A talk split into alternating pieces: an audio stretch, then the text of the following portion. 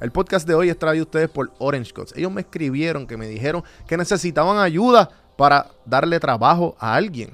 ¿A quién es alguien? Obviamente, porque Orange Cuts es una barbería. Así que si tú entras a, a las páginas de Orange Cuts y dices, mira, yo soy un barbero con experiencia y con clientela, tú puedes tener un trabajo ya mañana. Así que entra a sus páginas, escríbeles a ellos por Facebook y por Instagram a Orange Cuts. Si no, pues puedes llamarlo o escribirle al 787-619-4471. Seguimos con el episodio.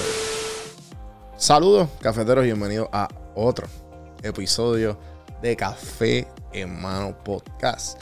Para los que están llegando aquí por primera vez, eh, este es el episodio 413 con Javier de Jesús. Hoy hablamos sobre la disciplina, la motivación y muchas otras cosas que verdaderamente ustedes tienen que ver cómo este episodio, eh, bueno, antes de, antes de entrar en detalle de qué trata el episodio y cómo estos episodios de Orlando, el anterior de Alex de Jesús, cómo se dio, voy a poner un, un pedacito pequeño de, con uno de los socios míos de, de Socializa, eh, Jorge, Jorge Aguilera. Hablamos un poco sobre lo que significa la visita mía a Orlando. El, hecho de que yo me senté con Alex Díaz y con Javier de Jesús, para los que no conocen, pues el machazo que lleva años en la televisión y después, hace unos años atrás, empezó a hacer YouTube y ha tenido una disciplina increíble y un éxito que ni se diga. Y pues este podcast estuvo bien interesante por la manera en que se dio. Eh, ahora mismo, detrás de las cámaras está Santi. Hola, hola. Mira, Santi, la primera vez. Se ve. Eh, eh, cuéntame de, de, cómo se dio eso del. yo creo que yo te conté más o menos, pero para que la gente más o menos sepa. Pues yo estaba. Eh, nosotros habíamos planificado el primer podcast a mediodía. Entonces, ese podcast, por X o Y, llegamos tarde. So, como llegamos tarde, Javier es una persona extremadamente meticulosa con su horario. So, llegamos, él dijo como que tan pronto llegamos, como mi pana Jorge dice, que el que empiece el día mal, ¿sabes? Cuando pasa algo malo, el resto del día va a ir malo. A menos que, pues, obviamente, tú lo sacudas o hagas diferentes cosas diferentes. Ah. Pero, nada. Cuando llego a casa de Javier, que estaba a 45 minutos de Orlando, me doy cuenta que no las SD cards no estaban. O sea, que yo llegué con todo el equipo del podcast, las dos cámaras, los cuatro micrófonos. Pero sí, eh, lo más importante. Exacto, literal. Y, mano, este, yo dije, mano, ya, olvídate, esto no se va a dar. Ya yo tengo experiencia, yo sé que no hay, con SD card no hay break. Y le pregunté a Javier si tenía SD card. Y Javier tenía un SD card para los blogs. Más nada. Ya, que tengo esta, la formatea. Me agrada, ah, pues vamos a usar la cámara. Este, el recorder, que es esencial, obviamente, así que tú que tú grabas con el, audio aparte. Y, mano, ¿qué pasa? Javier dice, no, que si tú pones aquí esto, que lo otro, y bueno, yo sé que esto no va a funcionar, pero vamos allá, vamos a tratarlo. Eh, resulta que, cabrón, no hay, grabamos pensando que iba a funcionar porque él pone un lightning cord con un auxiliar en, la, en el recorder. Okay. Y yo dije, esto no va a funcionar. Sí, sí. Pero, ah, no, que qué sé yo, yo, bueno, pues dale. punto es que graba. Pero el celular estaba grabando con el micrófono, el micrófono celulares. No estaba cogiendo, no estaba, la grabadora no estaba cogiendo los micrófonos. De, obviamente a la gente no le importa esto, pero larga historia ya corta, el punto es que terminamos de grabar, el audio no se escucha, la SD card no abre. Brutal. Después de una hora. Y el podcast quedó relativamente bueno. Mm. Pero ¿qué pasa? Javier y yo no, todavía no habíamos, no habíamos bonded, no habíamos Pasado tiempo juntos. Exacto. Nos conocimos ahí por primera vez y yo estaba en su casa, mano. Eh, so, nada. Decidimos, él tenía que bloguear porque él tiene un, él, saca episodios cada dos días. Diablo. So que yo nunca había visto a, un youtuber en acción. O sea, yo, yo hangué una que otra vez con Chente y me vi con, con Alexi. Pero. No, y que su, su, personalidad es bien, como bien, así, bien errática, bien happy. Sí, él es bien, él es bien up. está aquí siempre. Mucha energía. Sí, sí, él siempre está aquí arriba. Eh, y yo, pues, obviamente, tuve ver eso en el behind the scenes. No es normal para mí. Y eso fue algo bien, este. No, ¿sabes? Fue algo. A mí me ayudó para los momentos que se iba a dar la entrevista, porque dijeron, ah, no, que tranquilo, que eso se va a dar. Y yo, yo sé. Lo que pasa es que yo estoy acostumbrado a que el audio se pierdan, que alguna cámara salga mal. ¿Sabes?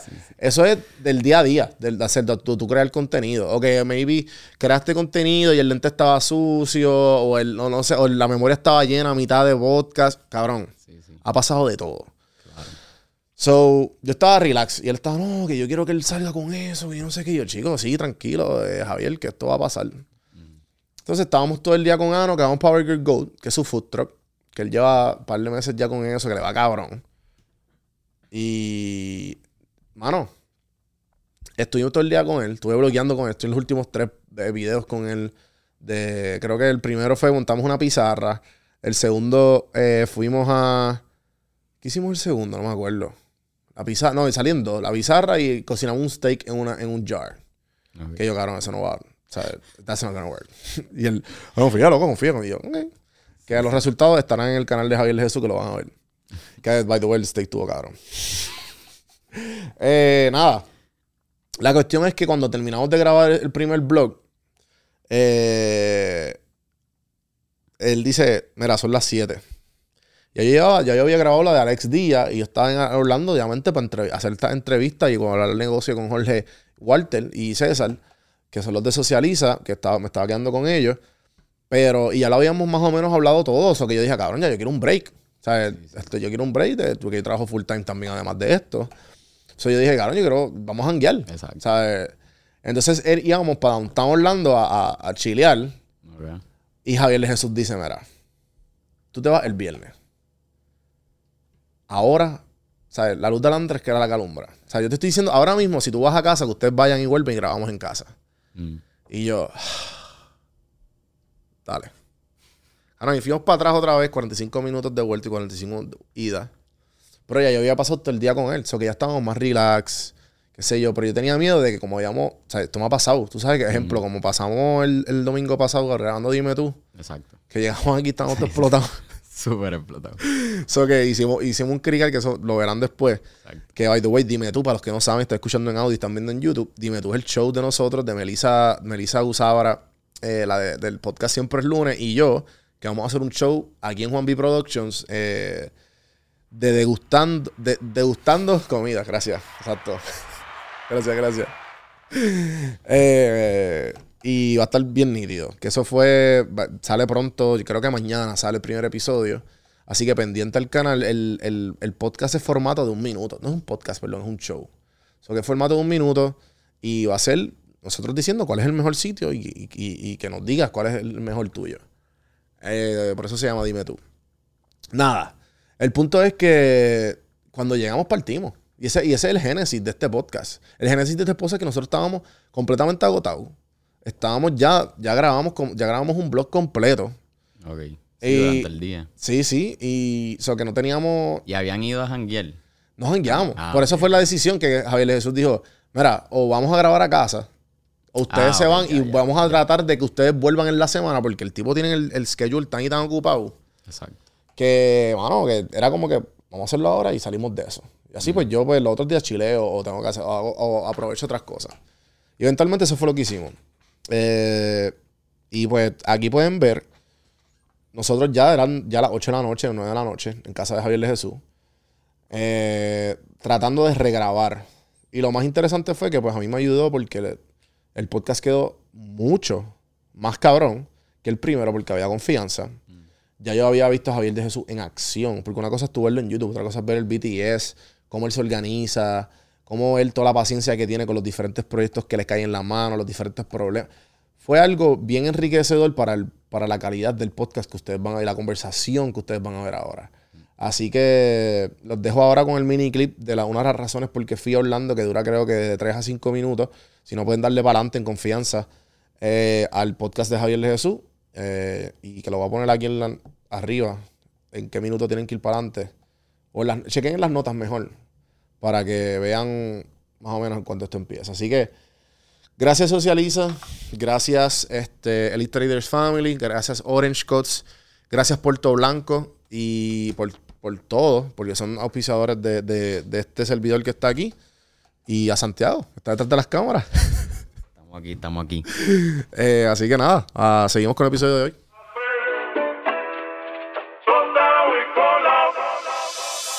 Estás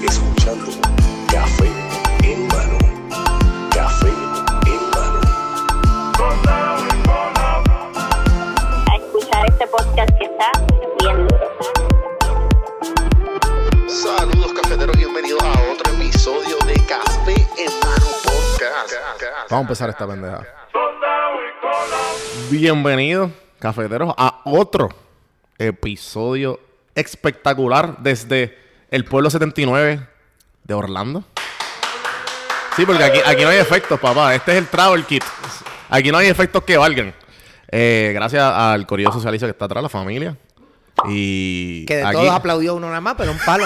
Porque son así, ellos son, ellos son Y así. aquí me acompañan y estamos en la casa nuevamente. Y la, o sea, y la historia que le tenemos que contar, porque si ya vieron, me imagino que ya vieron el blog, porque el blog ya salió, ¿verdad? Esto sale esta semana, no la Bueno, otra. no, el blog que yo hice de la Hoy. pizarra, tú dices. El de hoy. No, ese sale el miércoles. Por eso, pero esto va a salir. Este, este podcast sale en dos semanas. Bueno, ahí no me preguntes a mí porque lo editas tú y lo subes tú, ¿sabes? No. Por eso Honestamente lo que está te- chévere que me pregunten, pero yo no sé un carajo de cuándo él va a subir. Gente, la cuestión es que nosotros grabamos y tratamos de inventarnos. Javier dio toda su técnica. Yo dejé las malditas SD cards. Que mira, este es el fucking. Los que están viendo en YouTube, ven la carterita que yo tengo bien bonita de, de mis cámaras, de los SD cards. Y se quedaron todos. Esto, son, esto, es, esto es problemas de la industria. Claro. Esto pasa. Sí, Y- en el caso mío, ustedes ven esta, ¿verdad? Eh, maletita bien bonita de SD card. Yo no tengo ninguna. Yo dejo el SD card en la cámara y nunca me ha pasado. Exacto, Gracias. exacto. Eso pasa cuando, eso pasa cuando yo tengo, o sea, yo tengo más de una cámara. Pues yo le pongo un SD card a cada cámara. Pero yo tengo una para cada cámara, dos más de una ¿Y para por cada qué cámara. la sacas? Por- Saca el material, formateas y, la metes. pero, pero ven acá. no. Pero pero ¿cómo, cómo tú pasas el, el- el- tú le pones la, la- la- Yo el cable? la saco, yo saco la tarjeta, la meto en la computadora, le saco la información, Y la formateo y la pongo de nuevo. No. No. No, no. A la- no, bueno, a lo mejor mi técnica no sirve, pero nunca se me ha quedado un SD card y mucho menos se me ha dañado. Me lo merezco. Me lo merezco. Y, pero, pero, ¿sabes qué? ¿Sabes qué? Nuevamente, yo, yo como le estaba diciendo, lo estaba diciendo fuera del aire a, a los muchachos, que todavía no habían llegado. Puñeta, esto tenía que pasar. Porque la pasamos cabrón hoy. Producimos. Fuimos a Burger Goat luego. eh, hicimos el blog tuyo. Probaste la Melgen. Probé el hamburger. Habla claro. Durísimo, durísimo, mano. Pero explica, porque hay gente que ve esto. O sea- que dice, diablo, estaba dura la carne. No, durísimo es que le gustó. Exacto. Sí, sí, sí, sí, sí, sí. Sí, sí, el, el- el- perdón, el, el, el, el age gap y la jerga de estos, de estos Sí, millennials. sí. Eso me lo enseñó Eh, Soto, eh, José Soto, que Ajá. sale, sale en muchos videos míos. Yo probé un steak que él hizo, un ribeye, y le dije, papi, duro, duro. Y me dice, cabrón, ¿cómo que duro?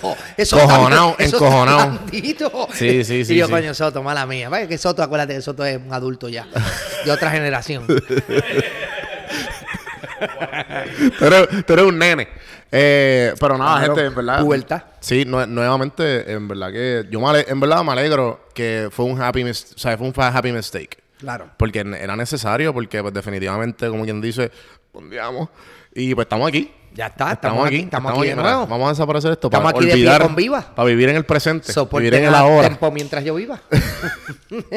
Oye, Javier, pero nada, gracias por abrirme las puertas. No, gracias a ti, gracias Eh, a ti. Pero igual, igual la conversación que tuvimos, gente, lo que pasa fue que grabamos, no funcionó, la- el recorder no funcionó porque la- lo- hicimos un invento, grabamos una conversación cabrona de una hora. Una hora, gente, una fucking hora. Y la cámara, hay una SD card que, la, una SD card que tiene Javier, lo usamos, no se formateó y se dañó la SD card. Y bueno, fue un papelón, pero estamos aquí. Estamos aquí. Vamos a ir, olvídate. De nuestras lecciones aprendemos, ¿verdad? de nuestra déjeme, déjeme explicarle algo que Por él- favor. un detalle pequeño que él nos dijo. Esto se conoce como un teléfono inteligente. A lo mejor usted o yo no somos inteligentes, pero el teléfono sí. Sí, sí. Así mismo pasa con las cámaras y los equipos. O sea, no quiero añadir más, pero pues si no salió, pues ya sabemos que no fue la cámara ni, bueno, fue la mano de obra. Yo soy humano. Yo soy humano. Y yo, y yo no soy perfecto. No, no, lo quedó evidenciado en el día de hoy. Coño, Javier, en verdad me alegra, en el- me alegra haber pasado un día completo de tu, tu fucking eh, proceso de crear. ¿Viste? Mano, la pasé bien cabrón. De crear, de ser jefe en el fucking, en el fucking food truck, de cómo manejas todo. Acho, en verdad, eso fue. Yo, yo hay veces que yo, yo, yo le estaba diciendo a un muchacho de camino y yo, cabrón, yo, yo, yo- yo hay veces que yo decía, yo me estoy pinchando porque es que ver este proceso en vivo, porque yo obviamente yo te conozco las redes y mucha Claro. gente que está viendo esto igual.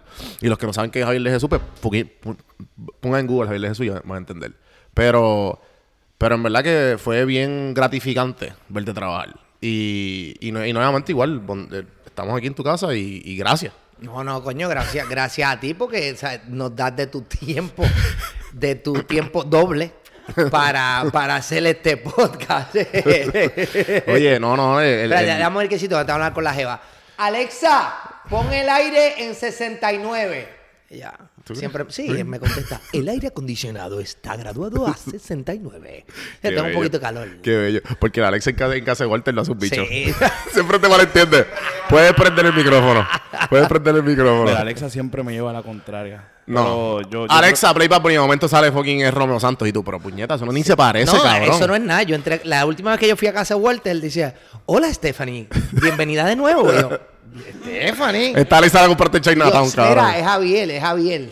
Alexa juega, no juega para el equipo muchas veces. A veces entra una Stephanie. de- no, no, ah, no juega para el equipo. Eh, Continuará. Ok, e- e- esto en el, en el podcast, qué bueno que esto la gente lo escucha.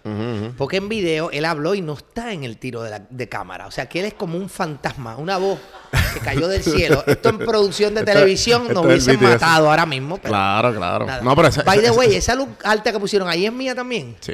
Diablo. Todas las luces son tuyas. Gracias, Javier, por la producción. Me callaquearon todo. Bueno, vamos. vamos con la entrevista, porque si no... vamos, tú te vamos jodes. al ver- este, es el, este es el verdadero estudio que hicimos aquí improvisado. Pero en, en- el, el podcast estuvo bastante bueno. Tocamos un montón de temas, obviamente tu biografía, que me imagino que has tocado un montón de veces. eh, tus hábitos, cómo se crearon, las influencias de tu papá. Bueno, estoy, estoy viendo a ver qué carajos hago con ese audio. No, papi, no, pues tú, tú empiezas de nuevo. No. ¿Me entiendes? Entonces yo los embustes que te dije en el primer podcast los cambio por embustes nuevos y va a quedar brutal. So, ¿Me so, te, te pregunto, para empezar, para empezar el podcast bien. Mm. A ti, aquí, eh, estuve, que estuvimos que como seis, seis horas juntos más o menos. Y, y en ese blog, que fue algo bien loco. Estábamos, me imagino, el, el blog, los que están llegando aquí, ya lo vieron los fanáticos de, de Javier. Y los que no, pues vayan allá y es, co- ¿cómo es que? Una, una, Una, pizarra, una pizarra y cuatro, cuatro locos. locos. Dice, dile- dice la foto, pero el, el El- título de video no me acuerdo si decía... ya, ya es hora de organizarme. Ajá, así. ya es hora de organizarme así. Pues nada, la cuestión es que pues estábamos, estábamos creando este blog y estábamos de camino a Walmart a comprar una pizarra y bla, bla, y, y, y toda esta aventura. ¿Qué pasa? A ti te reconocieron como 85 veces. y, y, y, y- y es loco. Los ridículos son fáciles de reconocer. Eh, O sea, hay, hay gente que reconoce, coño, Obama, ya, presidente de Estados Unidos. Javier, ya, ese ridículo cabrón que de YouTube. So- o sea, pero cada cual tiene lo suyo. so, cuando, cuando pasa el, la rareza Mm. de que la gente no sabe quién carajo tú eres y te preguntan, ¿qué tú haces? ¿Qué carajo tú le dices? Es ridículo. Yo hago el ridículo y me pagan por eso. Eh, de hecho, una maestra me decía en el salón, sigue hablando, vamos a ver si con eso te vas a ganar la vida. Pues te jodiste. Porque eso es lo que si he estás hecho. viva, mira, cabrona. Eso es lo que he hecho, eso es lo que he hecho Sí, toda la vida. Sí, ¿no? Y- Este, no, mira, la, la verdad es que son años. Yo llevo, yo empecé, llevamos algunos 25 años de trayectoria entre televisión, radio. eh, antes de eso hacía comerciales de televisión. Este, y yo estaba enfocado en, lo que es la carrera. Cuando yo empecé a trabajar en televisión, recuerdo una, una de las personas que mejores consejos me dio fue Marian Pavón. Este, y no solamente consejos del medio artístico, sino consejos de, de mi vida personal, hasta de qué hacer cuando compré mi primer apartamento. Y Marian siempre me dijo que al principio, no, me dice, nunca te esnúes, nunca, porque obviamente yo alzaba pesa, el apodo siempre ha sido el machazo. Me dijo, no hagas eso, esa es tu carta debajo de la manga. Tienes que destacarte por tu talento si quieres hacer una carrera, una trayectoria. Si no, vas a salir no una dos veces y se acabó. No te van a coger en serio. No, lo primero que van a pensar en- de ti es que, pues mira, o haces calendario. No, yo lo hice al revés. Cogí el hard way, el lado difícil, y empecé a hacer una trayectoria de teatro, eh, actuación en televisión, stand-up comedy, hasta que entonces entré en el mundo digital a hacer YouTube. Sí, no, y, en verdad la cuestión, esa es la cuestión porque yo creo que ahora mismo tú eres el único puertorriqueño que tiene una carrera, viste, Eh, se puede decir, sí, ¿verdad? El, el único puertorriqueño que tiene una carrera larguísima en, la, en, la, en el media puertorriqueño y ahora tú, tú, eres el, tú eres un YouTube superstar. Bueno, no, no- Dentro, no sé si como un ¿sabes? YouTube superstar, ¿Sabes? pero te Pero- puedo no, decir, pero- te puedo decir que el latino con mayor éxito en YouTube de En mi edad, tiempo. de mi edad, soy Exacto, yo. exacto. Porque acuérdate que YouTube empieza en el 2007. Es una generación distinta a la mía. Yo tengo 50 años. La- eh, yo no me crié viendo YouTube. Entonces el público mío no se crió con YouTube. Se ha visto forzado a entrar a la plataforma porque veían televisión, veían las noticias. La mayor parte, el, el 76% de los usuarios de YouTube son menores de 28 años. Entonces estamos hablando de que esa no es mi generación, esa no es la gente que me vio crecer en televisión y es muy difícil cuando tú tienes más edad, porque Chente tiene treinta y pico, Molusco tiene treinta y pico, este, llevan más tiempo que yo, pero de mi edad, latino, haciendo lo que yo hago, pues si hay otro, yo, yo no lo he visto. Yo no lo he visto. Cuando sacamos el número, dice, diablo, el tipo 50 años. También es que yo soy guapo, ¿entiendes? Y eso... No, pero y obviamente como que ha, ha- ha- has logrado algo que, que a mí me sorprende porque cuando pasó todo el papelón de la mierda de SD-Card, ¿sabes? Como que tú, tú, you, you kept calm. Claramente eso es la, la fucking... el fucking- si- gente que me escucha, si tú eres creador de contenido, estás empezando, los más calmados en, en, en, en todo ese papelón éramos Javier y yo. Walter y Jorge, que no son creadores de contenido, uno es un manejador y otro tiene una fucking agencia, los dos tienen una agencia, pero está, ay, cabrón, se perdió, se perdió. y- No, y- creador ¿qué de contenido nada más, no. Este es un manejador de influencers. Claro. No, no, estamos hablando de nosotros. Ah, de ok, nosotros. No, no, pero, pero guardo, guardo. No, es el manejador de los influencers. sí. Ese sí, es el, el influencer que me escuchas. El hombre que te vende para que hagas stories y cobres. Si, si tú no sabes, si no sabes cuánto cobrar y no sabes tu precio. Claro. Wal- Wa- Walter, Walters. Walter, Sí. Walter, Junior Agosto en Instagram. está aquí, Sí. Santi, por favor, pon el allí para los Diablo, ya está empezando con Este, Santi. Santi, yo te amo. so te queremos, Santi. Santi. Santi es mi primo. Ah, sí, que, ¿verdad? me, que me ayuda en así. Él, él está en. Él me ayuda en, en el estudio, él me ayuda en producción. Él es el head director, él hace todo, pero pues. Él va a editar esto. Ok. y pues este cabrón. Santi, acuérdate de los close-up bonitos, ¿ok? Te quiero, Santi. Eh, y no, pero la cuestión es que tú supiste manejar, o sea, supiste manejar y a la misma vez me dijiste como que, mira, cabrón, I'm vouching for you. Vamos a hacer esto hoy o nada. Sí, Él- sí, pasó el sí, papel sí. y como que yo decía, mira, vamos a tratar de encontrar un, espa- ¿sabes? un espacio en tu fucking agenda que está- me imagino que está súper buqueada. Y obviamente lo estaba abriendo, whatever, y, y dijiste, mira, vamos a hacerlo ahora. Vamos a hacerlo ahora. Mira, yo tengo Y- ahora y esta mismo... es la segunda vez porque lo hicimos hace cuatro horas atrás y tuvimos, y yo dije... Sí. pero- Yo, yo tengo ahora mismo, me parece que 42 personas que hacen podcast en fila Ya. para hacer podcast. Yo Porque sé. acuérdate que con la pandemia entró esto de que mucha gente empezó a entrar en lo digital, mucha gente empezó a hacer podcast y a mí no me gusta decirle que no a nadie. Entonces, yo simplemente lo que hago es que cuando me, me piden para un podcast, paso entonces a la oficina, el señor Walter Walters, y le digo, mira Walter, esta persona está para podcast y cuando llega el turno de la persona, pues nos comunicamos. Pero es de ahora para ahora, o sea, los llamo y le digo, mira, puedo mañana a tal hora. Si no pueden, tengo que seguir con el próximo. Y esa persona pasa otra vez al final de la lista. Porque yo no empecé teniendo muchos views, ni siendo conocido. Entonces, yo encuentro que no colaborar con gente que tenga menos views es un poco egoísta porque todos pasamos por ahí. Todos pasamos por un proceso donde queríamos entrevistar a alguien que tuviera views o alguien que fuera conocido y pues quizás no nos hacían caso porque no estábamos en ese nivel. Ya cuando tú llegas alto, todo el mundo quiere grabar contigo, pero al principio no.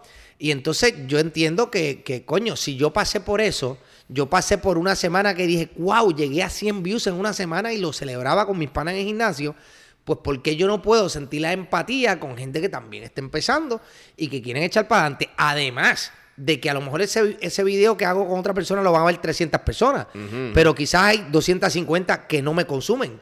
Y a lo mejor esas personas dicen, coño, déjame seguir al loco este ridículo. Y me empiezan a seguir. O sea que todo es ganancia, todo Sí, es ganancia. sí. No, y, y, y y también, ¿sabes? Eh, Puedo apreciar mucho de, de- de- de toda esa mentalidad porque igual eh, yo llevo tres años. Yo llevo, este, este diciembre cumplo el, cuarto año del podcast. Durante la entrevista 400 y pico, 413 creo que es esta. Y igual, cuando Walter me decía, diablo, pero hay que hacerlo hoy, igual le decía, mira, yo sé que se va a dar. Si no se da hoy, se va a dar otro día. Porque yo sé que se va a dar. Yo, yo llevo esto ya, yo- o sea, Claro. este- esto es lo que yo voy a hacer por, toda- por ahora, toda mi Sí, vida. Y, esto es lo que tú quieres hacer. Y este- esta es mi pasión, ¿entiendes? Ok, ya y, está. y- y- y- pues yo estoy claro que se- yo estaba bien tranquilo, mira, pues ya, no, no se dio, y, y- y- pero igual, también yo estoy teniendo ese problema y te quiero preguntar. Mm. Ahora hay mucha gente, obviamente tú tienes algo similar y obviamente este, llevas mu- muchísimo más tiempo que yo y mucho, mo- uno uno dice mil, o sea, mucho más grande que la mía. Ahora mismo mucha gente exigiendo entrevistas. O mira, ¿qué tengo que hacer? Y, este, Sí. yo- y entonces a mí me da, a mí me da, porque yo estuve ahí, pero a la misma vez como que, mira, tengo que, como tú dices, tengo que poner en prioridades las cosas que, Claro. que, que, que como tú dices, estamos aquí todos para ganar. Eh, a mí me cuesta a veces como que, mira, te quiero contestar, pero a la misma vez, chicos, tú tienes, tú tienes dos canciones y quieres que te entreviste. Sí, es que, Ponte a es que- trabajar. es que lo- ah, eh, no, que, te- que tengo un show y que sí, ay, y, y entonces yo veo que hace seis meses no saco un episodio y yo, cabrón, o cabrona. ¿Sabes? ¿Cómo tú quieres, tú quieres que yo te reviva el, tu, tu canal o tu show? Lo que pasa es que la gente no puede dejar de entender que dentro de uno querer ayudar, esto es un negocio también. Y, y me gusta mucho, en estos días escuché a alguien del género urbano que gracias a Dios está súper pegado. Y él estaba diciendo que él entendía perfectamente por qué él a veces buscaba una entrevista y no se la daban. Y dice, mira, ¿sabes qué? Y no le tengo rencor. Porque yo me daba cuenta que yo no iba a sumar nada. O sea, y, y si una persona viene a donde a ti una entrevista, tú estás usando tu tiempo, tu equipo, eso vale dinero. Entonces, lo justo es que tú recibas una remuneración, sea económica o sea en crecimiento para tu canal. Y cuando es una persona que nadie conoce, es complicado porque estás grabando, está, se te daña una cámara, eso vale dinero y no te lo va a reemplazar nadie. Entonces, darle, darle un break a esa persona o, acostumbrarte a hacer eso, pues no te va a llevar a ningún lado. Vas a gastar dinero, a gastar dinero, a gastar dinero y no vas a crecer.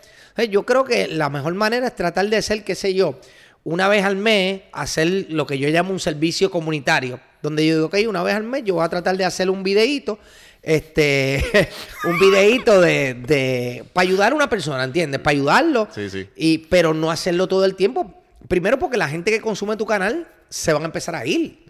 Porque estás entrevistando a Cuso, el hijo de Sonia, ¿entiendes? Que cantó la pelúa en unas navidades y ya cree que es artista. O sea, no, no, no, no podemos hacerlo así. O sea, la gente tiene que entender. O sea, eh, influencer, eh, cantante, personalidad que quieres estar en las redes que me escucha. Gánate la entrevista. Yo, que llevo tantos años en televisión, que he salido en el programa de Chente y de Molusco, cualquiera de los dos le pueden preguntar, jamás yo llamé ni a Molusco, ni a Chente, ni a nadie para que me entrevistaran. Había personas que le escribían a Chente y me escribían a mí, mira, tienes que ir a Chente, mira, tienes que ir a Chente. Y dije, no, cuando yo sea de valor para el canal de Chente, él me va a llamar. Yo tengo que trabajar para eso. Este, y yo llevo más trayectoria que Chente dentro de lo que es el ambiente artístico. Pero, pues Chente tiene su lugar de respeto en YouTube, en digital. Tiene un canal mucho más poderoso que el mío. Tiene un ángulo que eh, lo respeto y lo hace muy bien y me gusta lo que hace. Entonces, ¿por qué yo voy a venir y voy a decir, no, Chente, mira, que te estoy llamando para que me entrevistes? No, no. Cuando llegue esa oportunidad, llegará.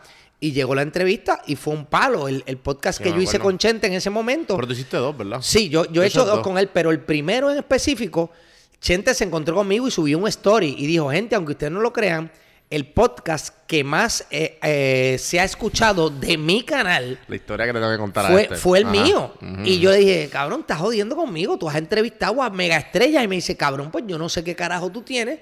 Que la gente se quedó. O sea, el tiempo de. Del average time view. Exacto, el average time view, que es el tiempo promedio que la gente está viéndolo, fue Que, altísimo. que, que una tangente rapidito y una pausa que es bien importante para la gente que no sabe un carajo de YouTube o de los creadores de contenido. Eh, YouTube te mide por tu average time view. Que Correcto. Esto la- que esto lo aprendí cuando yo cuando Chente fue a la entrevista 88. Yo fui a Gallismo, él me abrió las puertas y, y empezamos la entrevista. Entonces yo le pregunté.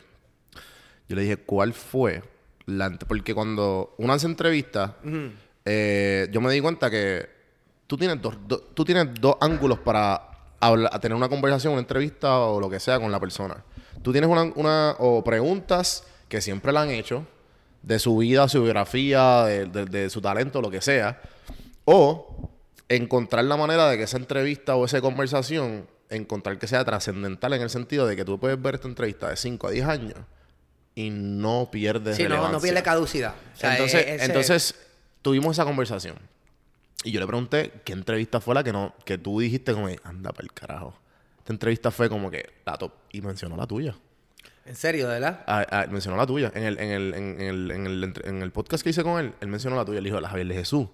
Yo no, sea, yo no podía ni creerlo cuando yo me senté con él. Y, y, y pasó esa entrevista y pasó ese podcast. Eso fue como que... Eso fue otra vuelta. Yo te, yo te voy a decir algo, yo, y se lo he dicho a él, y muy pocas veces hablo con él porque Chente no coge el teléfono. Eh, pero si le envío un texto siempre me contesta y qué sé yo. Eh, pero yo, a- habrá gente que le guste el trabajo de él o no. Y eso es, ¿verdad? El gusto de cada uno. Pero el respeto y la admiración que tengo con él, primero, porque quizás nadie le dio la oportunidad en los medios y él buscó ganarse esa oportunidad. Y los respeto, ¿entiendes? Él no se rindió porque na- nadie le abrió las puertas en un momento dado. Segundo, porque su ética de trabajo, Chente trabaja sin parar. Y tiene un equipo de trabajo y tiene su gente. eh, se ha arriesgado a invertir dinero en YouTube. Tiene su estudio, tiene equipo, tiene gente trabajando con él. Oye, hay que respetarlo. Una persona que actúa con fe, que se arriesga y que para mí merece todo el respeto del mundo. No, verdad. no definitivo. Y también la cuestión con Chente fue que Chente fue el que empezó el... el- el- él, él fue el que hizo el podcast mainstream. Y a través del podcast, él fue el que también... No habían youtubers, además de Daniel Travieso o Alex Díaz, que estuvo aquí en el, en el episodio pasado, que todavía no había alguien que había marcado como una normalidad que tú puedes hacer esto también. Claro. ¿Entiendes? Y yo, yo creo que también, no, no me acuerdo si fue, sí, yo creo que fue en, en ese podcast que tú estuviste con él, que lo escuché los dos, y tú mencionaste algo similar como que, mira, tú fuiste una gran inspiración para yo empezar lo mío. Claro. Y, y por lo mío igual. Siente claro que fue el- el- uno, de, uno de los primeros, el, el- Golden Nugget, como Mira- uno dice, como que, mira ah, pero yo puedo vida". hacer este podcast como que así. Sí. Asaz lo puedo hacer. Mira Y- cómo es la vida. Yo, yo eh, me, me animé viendo a todos estos muchachos haciendo este YouTube. Sin embargo, muchos de ellos se animaron por mí, hermano. Fíjate cómo es la cosa. Yo, yo nunca me animé a hacer YouTube por mi hermano. Guy fucking Lito. ¿Entiendes? Yo no me animé nunca por mi hermano a hacer YouTube. Cuando, cuando asesinan a Gilito, la gente me pide que tome ese lugar de Gilito haciéndolo igual. Y aunque lo puedo Ah, te- hacer te- igual, te- pero esto, esto es gente, tus fans, tu, tu, Sí, tus sí, seres mi- queridos. todo el mundo, no, mis fans, todo el mundo me dijeron, Javier, mundo". tienes que hacer los videos como los hacía Gilito porque el único que puede hacerlo eres tú, tú puedes hablar como él, tú puedes... Pero el tiempo que llevo en televisión, primero he sido domesticado porque los auspiciadores es complicado tú hablar Sí, como sí. hablaba mi hermano. Y segundo, la gente no iba quizá a, a tener la acogida porque iban a pensar, el tipo está forzándote, eh, esforzándose en imitar a su hermano, cuando nosotros, el que nos conocía, los dos hablábamos igual y todo. Es que se lo está Entonces haciendo a los muchachos cuando yo estaba jangueando con ustedes. Yo, cabrón, yo estoy jangueando con Guilito, puñeta. Porque puñeta es que se expresa. ¿sabes? Sí, Se con la cámara, con la cámara apagada. Sí, sí. este. No, pero obviamente salen, salen manerismo porque obviamente ustedes se criaron juntos, mano. Claro. Y, y una cosa que lo mencionamos en el podcast que igual, que, que yo me disfruté mucho, que en el podcast que no va a salir, o vamos a ver, eh, que, tú, que tú mencionaste es que que el Guiliquito te llamaba a ti con la libreta que él tenía Sí, sí. para, para era- intercambiar. era Mira, una- era yo te insulto, sí, sí, mano. sí. Era una libreta que no tenía. O sea, tú miras cualquier libreta y vas página por página. Gilito podía eh, escribir en la segunda página, en la tercera no hay nada, en la cuarta no hay nada, en la sexta hay algo. O sea, él abría y donde cayera, ahí él escribía. Y decía, cabrón, ¿cómo tú encuentras dónde fue que escribiste? Y me dice, ah, no, yo no lo busco. Yo, yo, yo lo, lo escribo y ahí mismo lo uso. ¿Entiendes? O sea, que él escribía, abría, me decía, cabrón, ¿qué tú crees de esto? Mira, que. O sea, eh, eh, frases como que, mira, está más feo que tirarse un pedo en una entrevista de trabajo. ta- O sea, esas cosas, pues las cuadrábamos. Y yo le decía, mira, Girito, toma esta, esta, esta, ¿de qué vas a hablar? Y cuadrábamos. Pero no importa que yo pudiera eh, asistir en algunas cosas, el delivery. Es como, es como escribir una canción y que la cante Osuna y que la cante Anuel y que la cante. Todo el mundo le va a dar su toque que convierte esa frase de él. Y la manera en que Yelito lo hacía, pues él convertía la frase en de él. Y eso no importa si, si mi frase fuera buena o mala, ese toque el que él daba era lo que la llevaba a ese nivel. to- ¿no? Era- to- todavía, todavía existe la sorpresa de la gente que no sabe que tú eres hermano de Guilito. Sí, sí, hay gente. Hay, Y te- gente, y te hay gente que me envía videos, me dice, cabrón, tú te pareces a ese hablando. Yo, yo, de verdad, ese cabrón, que me parezco a él. No, yo no creo. Sí, todavía hay gente que no. Y, y la reacción es como que ¿Qué- cuál, es tu, cuál, cuál es tu first reaction a esa mierda? No, yo me echo a reír. Yo me echo- Es que, mira, Gilito era un tipo de verdad que. Gilito hacía, Gilito hacía unas cosas que Gilito estaba cabrón. Mira, para, para hacerte una anécdota de Gilito, una vez, Gilito y yo trabajamos mucho tiempo de bouncers, eh, de jóvenes en discoteca. Este, sí, sí. Y entonces, antes de yo estar en televisión, yo hice una carrera de bouncer. ¿Qué? Sí. Porque ya tú, para esto tú estabas como que in- insertado en el mundo del, Sí, del acuérdate que yo era levantamiento de peso. bodybuilder y qué sé yo. Ya, ya. Entonces, eh, en, un- en un sitio que Girito estaba, me parece que fue en Metrópolis, que para mí ha sido uno de los mejores clubs, porque tú ibas vestido como te diera. la- Tú podías ir en traje de baño o en chaqueta y te veías cabrón como quieras. O sea, y era tres pisos, bueno, aquello era. Estaba cabrón. Ajá. Y Girito trabajaba allí. Y una vez en, en la fila había una persona que era gay, era homosexual. Y, y estaban hablando de mí. Para ese tiempo yo estaba, imagínate, todo el tiempo En- en televisión, en pegado, el lío con Nachali y esto. O sea, el machazo, chacho, esa es una loquita de closet. Que me lo diga a mí, que yo ese ha pasado por mi cama y esto. Y mi hermano, o sea, totalmente distinto a lo que tú puedes imaginar que va a ser un hermano tuyo. Sí, sí. Le dice, ay, no joda. y entonces, y Gilito le dio una cuerda cabrona. Y entonces la gente que estaba allí, que sabía que Ajá. porque tú estás en la puerta, pero usualmente hay otro de seguridad. Sí, sí. Y que si el que cobra. Y Gilito decía, coño, pero tan machito que se ve ese cabrón. Y entonces, y entonces decía. Machito, que me llame a mí. Sí, que sí. me llame. Yo me imagino que si llega a ver en ese momento un. FaceTime o un WhatsApp Ajá. y Gilito llamaba. Ah, pues mira Ah, aquí el cabrón y lo hubiese hecho. Sí, sí, Porque sí. Lo hubiese hecho. Es más, Gilito me hubiese llamado y decir, oye, ¿ah? Estás estás gaycito y no me lo has dicho. O sea, Gilito se vacilaba todo eso y aquel tipo se fue de allí y nunca supo que Gilito era mi hermano. Nunca, Wow. nunca. Él, él se fue y dijo, mira para allá, para que tú veas, mira, y haciendo el tape ese que hace con Nachalí por ahí. Está cabrón. Sí, sí, sí, o sea, que. Gilito era un tipo que él hacía una maldad o él hacía una broma y él no tenía ni siquiera que hacerla delante de la gente. Él se la causaba solo. ¿Qué- Gilito qué- podía hacer una maldad que nadie supiera que él la hizo. Que sí, sí. Ese, ese era, ese era su guilty pleasure. Eso es, el- el mucha gente es como que mira este chocolatito. Y, y tú vas grito como que es como que hizo, hizo algo totalmente que, na- que nadie sabe y él joder. ¿Sabes? Riéndose por dentro. No, no, cabrón. Una, mira, una vez Gilito le gustaba, o sea, cuando a Gilito le gustaba algo, Gilito nunca miraba el precio. Nunca. Gilito sabía, cuando Gilito empezó a trabajar, su primer trabajo formal fue en una tienda que me parece que existe todavía en Fajardo, se llama Kamehameha, y antes estaba frente a la Intel. Y Gilito cuando cobraba, no, no llegaba el cheque. Decía, ok, de lo que te llevaste en ropa, todavía no debes tanto. Y Gilito trabajó allí como año y medio y nunca cobró un cheque. Porque si él le gustaba, él lo co- compraba. No, no, si él le gustaba. él, él- él pa- él pagando la- lo que compró. Sí, Gilito, Gilito, si le gustaba algo, lo compraba. Si era caro, pues decía, ah, pues está bien, pues déjalo en layaway. Gilito no, no miraba a precio. Entonces, Gilito, el champú que compraba tenía que ser, o sea, no, no, espérate, ese champú es el que yo quiero. Ah, eh, Viola ha hecho esto, los más caros de la época, puede ser el champú. Y entonces, Gilito, recuerdo, yo me lavaba la cabeza y cogía el champú de él. Y ese, él nunca me dijo, no usen mi champú, un carajo. Él vació el pote, lo llenó de meao y lo dejaba en el baño. ¿Entiendes? y a, a todo esto yo vengo, pap, y empiezo a lavarme la cabeza y yo, ya lo que puñete es esto. El, mira, Vilito cabrón, yo sé que me estás viendo desde el cielo. El bicho, nunca te dije, porque yo no le, ni para el carajo yo le iba a decir, me bañé. No, yo hice así, yo dije, este cabrón. Y después me tuve que lavar la cabeza un montón de veces porque era peste a meao, literalmente. por eso está calvo, cabrón. Y puse, me, mira, me dejé un poquito en el pote de nuevo para dejarlo más o menos igual. Y puse el pote para atrás, ¿entiendes? y yo, este cabrón no le voy a dar el gusto de que, de que sepa que yo me jodí. Pero, pues, eran. Y él nunca me preguntó. O sea, que Girito no, no le daba follow up a sus maldades. Él lo hacía y para el carajo, ¿entiendes? Eh, y, y- y ven acá, como que, ¿qué, qué, qué, qué pasó cuando, cuando, cuando lo asesinan? ¿Qué pasó con el canal? Pues mira, el canal, o sea, yo tengo todo el, los passwords, tengo todo. Qué bueno. Pero ese canal, Gilito nunca lo monetizó. Por eso, Y pero no- los tiempos han cambiado. Sí, no, no, pero es que, él, es que él no le importaba monetizarlo. Él tú lo Sí. llamabas para decirle, mira, que te voy a pagar por un video. Y yo, pues, mamabicho, yo te llamo si yo quiero. Y ya, él no le impo- Gilito nunca sí. le importó si la gente iba a ver el video, si era un tema de controversia. Si... No, no. Él prendía la cámara, él iba a decir lo que le diera la gana y ya.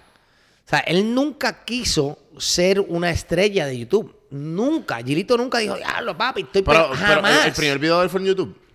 El primer, el primer no video me, me parece que fue eh, en Facebook y de ahí lo pasaron a YouTube y él no se grabó, lo grabaron. Y le dijeron, mira, yo te puedo grabar en una tienda de gocha. Y él, la contestación fue, haz lo que te saque los cojones. fueron, realmente fueron dos. Uno fue una barbería que se llamaba Hypnotic en Coupé y otro fue una tienda de gocha. Y los dos lo grabaron. Y esos videos empezaron a verse y a verse y a verse. Y todo el mundo, cabrón, haz video. Y yo, ¿qué video? ¿Qué puñeta voy a hacer? Santi, Chico, que la gente... Santi, po- po- po- pon esto aquí. Y ahí- sí, Pero busca el video y ponlo. Y ahí, ahí la gente, ahí la gente empezó, tú sabes, a decirle, chico, tienes que hacer bien a cabrón, tú eres el de- el bicho no es gratis, mira, tú eres el. Ajá, y ahí él dijo, ¿qué tú crees, Javi? Le dijo, cabrón, pues hazlo. Pero yo no veía, yo nunca veía YouTube como que era algo que iba a convertirse eh, en lo que es hoy, que es la plataforma más importante del mundo de video.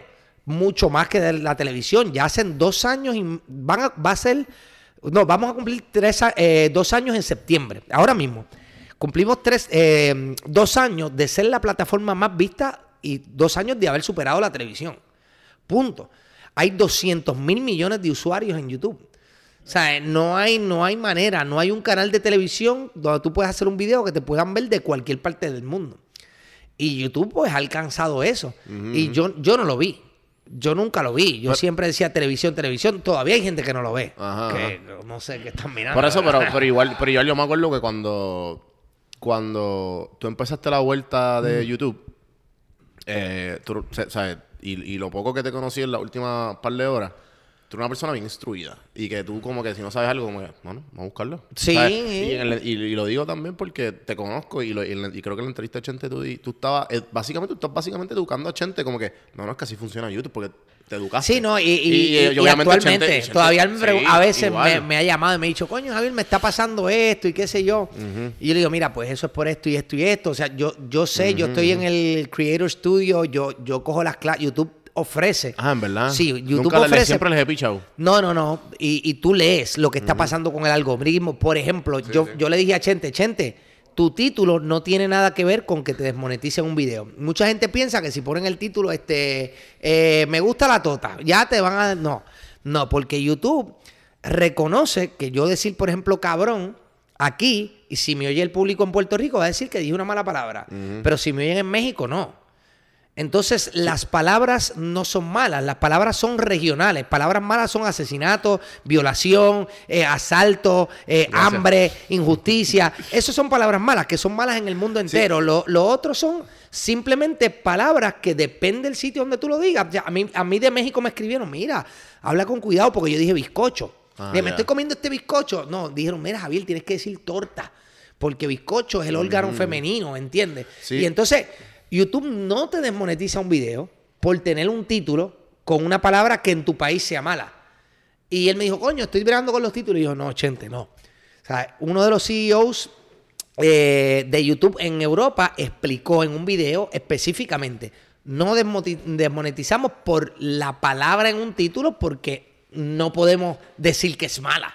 ¿Entiendes? No, no sí, hay manera. Sí, sí, porque eh, igual no es lo mismo como en. Maybe. Como el, el, el robot, el, la mente artificial de YouTube, del algoritmo, no es, no es tan eficiente en inglés. Porque en inglés, ¿qué? Es Inglaterra y Estados Unidos Claro. y, y Australia. Son tres. No, y, la es prim- más fácil y la primera- identificarlo. sí, no, y la primera vez que Aquí a hay te... mil helgas de español, o sea, que la- y, y- y no está tan avanzado porque los loquitos, los loquitos que, que Google contrata son segu- eh, latinos de segunda y tercera generación que los que los que criaron en español fueron son un español de, de- que estudiaron en Estados Unidos y los papás son los que o los papás o los abuelos hablan español. No, y cuando a O sea, ti te bien atrás. cuando tú subes un video y le quitan la monetización, ese video le quitó la monetización una máquina. Cuando tú pides un request, el 100% de las veces es un ser humano. Sea, eh, y, y en el COVID veíamos que si es tú bueno. pedías un request, tardaba 5, 6, 7 días. Porque la cantidad de personas que estaban trabajando en Google eran menos. Pues Google, el que no sabe, es el dueño de YouTube.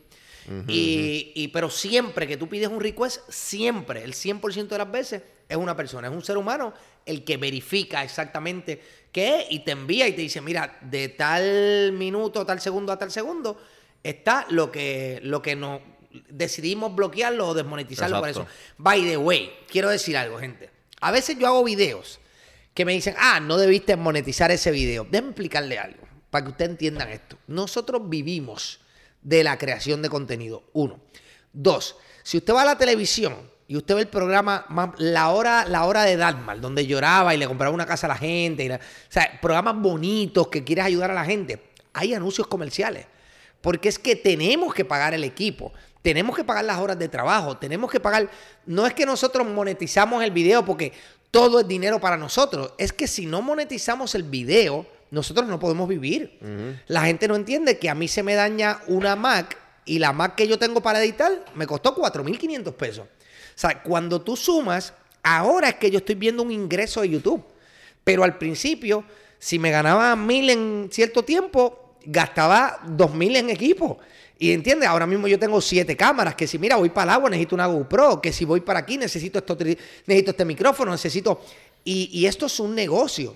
Y nosotros, si no monetizamos los videos, si ustedes no miran los anuncios, si ustedes no le dan share, si ustedes no le dan like, ustedes están contribuyendo a destruir poco a poco el canal. Si nosotros, o sea, tú vas al cine, hay gente que dice, mira, ah, que están monetizando eso. Ok, mira, tú vas al cine y tú estás pagando por ver la película cuando tú vas al cine. Si tú eh, ves cable TV, tú estás pagando por cable TV. Tú puedes entrar a YouTube y ver el video que tú quieras y tú no pagaste nada. Y nosotros estamos trabajando. Aquí hay actores, creadores de contenido, personas que dedican horas de trabajo que no tienes que pagar un peso por verlo.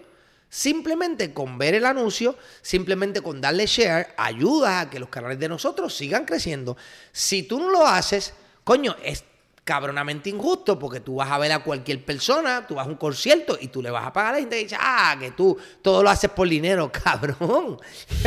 ¿Tú conoces a algún Y que- y artista? con que tú pagas la renta, ¿Entiendes cabrón? que no? O sea, ese es nuestro trabajo. Sí, sí. O sea, así que, please, eh, denos, denos un poquito de cariño ahí. En el, en el caso mío, gracias a Dios, mi público, o sea, yo me he visto en situaciones donde he tenido que sacar un dinero que no contaba con eso. Y yo tengo que decir que mi público, a mí me han enviado dinero por PayPal, a mí, y yo lo agradezco. Eh, y por eso es que yo quiero seguir trabajando y quiero estar bien y quiero seguir creando contenido, porque esa gente, si lo hacen, es porque tú estás ofreciendo algo de valor, sea entretenimiento, eh, sea motivación. Y, y cuando en mi caso yo recibo o, dinero por PayPal o cualquier cosa, o un regalo, a mí me, me envían regalos todas las semanas. Café, yo tengo café ahí de todas clases, ¿entiendes? Y, y eso precisamente es lo que a mí me da ánimo cuando estoy decaído para decir, coño, tengo que seguir porque hay gente que te está diciendo con sus acciones, no con sus palabras, coño, me gusta lo que hace. Sí, sí. Y entonces, pues, eh, eh, coño, mano, te- tengo que ser agradecido. Pero, please, apo- apoyen los canales, apoyen a los podcasts, apoyen a los creadores de contenido. Eh, dejen Ah, comentarios. Si no te también- gusta, déjalo en el comentario, no importa. Crea una reacción Sí, en el video que No, nos no, gusta. igual, eso. igual, igual no solo el dinero, porque obviamente el dinero claramente ayuda, pero igual el hecho de que tú estés mirando, el hecho de que tú estés dando like, el hecho de que tú estés dando share, el hecho de que tú reacciones, no importa la manera en que tú seas, tú estás ayudando a tu, a, a tu creador de contenido favorito que te está entreteniendo, te está educando, te está dando valor por X cantidad de tiempo. O sea, Correcto. es, es- o sea, es bien importante que la gente entien- entienda cómo, cómo tú, hasta tú dejar correr los ads en los videos míos los de Javier, estás ayudándolo. Claro. No, si el, tú le das el de skip, al- sea, eh, eh, eh, no- Mira, tú, tú, lo, tú lo miras 10 segundos y después le das aquí 10 segundos. Que por lo menos Eso nos ayuda a nosotros. alguito, alguito nos cae, ¿entiendes? Sí, sí, sí. Alguito nos cae. No, pero, pero igual que YouTube eh, ha sido un fenómeno en los últimos años. Y pues obviamente mucha gente como que ahora el término, ah, youtuber. Y, y, y como que esto es una vertiente que realmente pues se puede, uno puede vivir de esto. Como tú dices, que al principio es como que esto es bien cuesta arriba. Y yo estoy en este proceso de, ah, pues tengo que buscar otros ingresos antes de, porque claro, esto a mí, como te dije, esto a mí me gusta. a Claro, mí me gusta, yo me lo disfruto. O sea, estamos hablando mierda, cabrón, con, con fucking tío y te estoy preguntando las cosas que yo quiero. Y, y, y, Y la que- pasas bien. Y que quede lindo. Pa' que venga que un ca- que- cabrón que- y aprendo de ti, mano. Para que venga un cabrón y te diga, chico, pero búscate un trabajo. Cabrón, te invito a que hagas cuatro videos a la semana, los grabes, los edites, los subas Sí, sí. y tengas una vida adicional. Claro. Oye, es un trabajo, créeme. Sí, sí, no, y, la gente no sabe como, como el bad trip que nosotros, o sea, nosotros pasamos casi dos, dos horas o tres horas nosotros anda para el carajo, se perdió el contenido, ¿qué vamos a hacer? Ay, hay, hay que ir para Walmart otra vez a comprar, o sea, toda esa vaina, la- toda esa cuestión la gente no los ve, no lo ve. Claro. Sí, Y- Pero igual, a- algo que me gustaría preguntarte, que, que fue con, obviamente, to- toda esta vuelta de YouTube, porque antes de tú entrar a YouTube, tú tienes una carrera y tú tienes las conexiones y tú tienes la gente necesaria para tú volver, qué sé yo, a, a, a, a un, a un programa en televisión o... Tienes las conexiones. Yo tengo ofertas en, ahora mismo en Telemundo, Sí, pero ahora, ahora en no. Univisión y no y tengo en radio dos ofertas en radio, pero yo, yo no quiero ninguna. ¿Por qué? Porque YouTube es mejor. O sea, porque, porque cuando estás en televisión, la gente te ve, no te ve como su amigo, como su pana, que te, te ven como alguien inalcanzable. En YouTube yo me siento que soy parte del público, que no tengo que pronunciar todas las palabras correctamente, que puedo ser yo mismo, que las personas se pueden identificar. Mira, yo soy un tipo, yo, yo me enteré que tú eres ateo, yo no. Pero, pero. No, pero oye, igual no sé, yo soy bien espiritual. Oye, pero, no, soy- no, soy pero cool, espiritual. porque se respeta, o sea, cada cual tiene sus razones. Este, pero yo, yo aprendo mucho de Jesús como, como ser humano, como hombre. Entonces, si tú, si tú miras la historia de Jesús, Jesús nunca se trepaba en una gran tarima. Jesús caminaba entre la gente y hablaba al mismo nivel, incluso bajaba a su nivel y hablaba en unas parábolas para que el pueblo lo pudiera entender. YouTube es una herramienta que me permite a mí llegar a todo el mundo de todas clases sociales. Y me ven como una persona normal, no me ven como este tipo que, no, chacho, el de televisión, no. Cuando yo estaba en televisión, a veces la gente lo pensaba para saludarme. Ahora mismo, Sí, sí. ahora mismo yo salgo y la gente, oh, Javier, mano, ver niños que salen corriendo a abrazarme, Javier, esto, mira, que veo tu canal. Eso yo no lo experimenté en televisión cuando era número uno en el show de Raymond. Cuando saqué la Colai, que fue un palo brutal. O sea, era el fenómeno de la imitación del programa número uno que estuvo 14 años. La coma ahí. Y, y la gente decía, diablo, cabrón, la cola y todo. Pero si yo iba caminando, es como que, no, tú sabes, no lo moleste. Ahora, la gente me ve, o sea, está en el celular mirando, estás aquí. Y como hablamos, pues la gente nos ve como lo que realmente somos, personas iguales que ellos, que pasan las mismas experiencias. Y otra cosa es que en mis redes y en YouTube, yo soy de las pocas personas que si estoy triste, digo que estoy triste. Que si me jodí, digo que me jodí. La gente usa las redes para, me compré este carro, me veo cabrón, subes con una ropa brutal. Yo lo subo con tichel, yo subo sin camisa. Yo digo, gente, de verdad, estoy triste, perdonen, no es. Yo vivo mi vida eh, lo más pública. de- hay, hay unos parámetros donde no entra nadie en mi vida privada. Pero en lo otro, soy una persona normal. Que si tengo que pagar el- el- los taxis, digo, puñeta, mano, ta- está cabrón, esto. O sea, y, y digo y hago lo mismo que hace todo el mundo, para que la gente vea que no hay una diferencia, que somos iguales. Lloramos, podemos ganar dinero, perder dinero, comprarnos un carro, y vamos a llorar, nos vamos a deprimir, vamos a ser igual que todo el mundo. Entonces, tenemos que ser reales para que la gente diga, puñeta, yo puedo estar ahí, yo puedo hacer un canal como el de Javier, o yo puedo... Inspirar Porque, real. claro, porque es que sí. somos iguales. Realmente, el hecho de que tú tengas más éxito, más views, más dinero. Oye, si tú eres un pendejo y tú eres millonario, todo el mundo se va a dar cuenta de lo pendejo que eres porque el dinero es como una lupa. Si tú eres una buena persona, también el dinero va a funcionar como una lupa. Pero el dinero no te va a hacer mejor ni peor, ni el carro que tengas. No, no.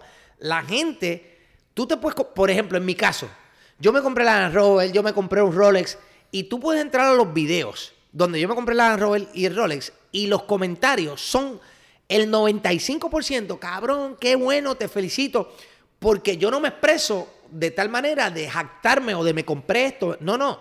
Yo le digo a la gente, mira, esto significa tal cosa, estos fueron tantos años de trabajo, esto fue uno de mis sueños. ¿Y sabes qué? Me quiero dar el lujo, ¿entiendes? Y quiero hacerlo. Y, y yo, ese tipo de videos, la aceptación que tengo es buenísima porque yo dejo claro que yo hago esos videos para las personas que puedo inspirar. No para los mediocres que me van a señalar y decir, ah, tú has cambiado, no eres el mismo. Sí, cabrón, he cambiado, he tenido que trabajar con cojones. Tienes que cambiar. Y he seguido creciendo y he cambiado.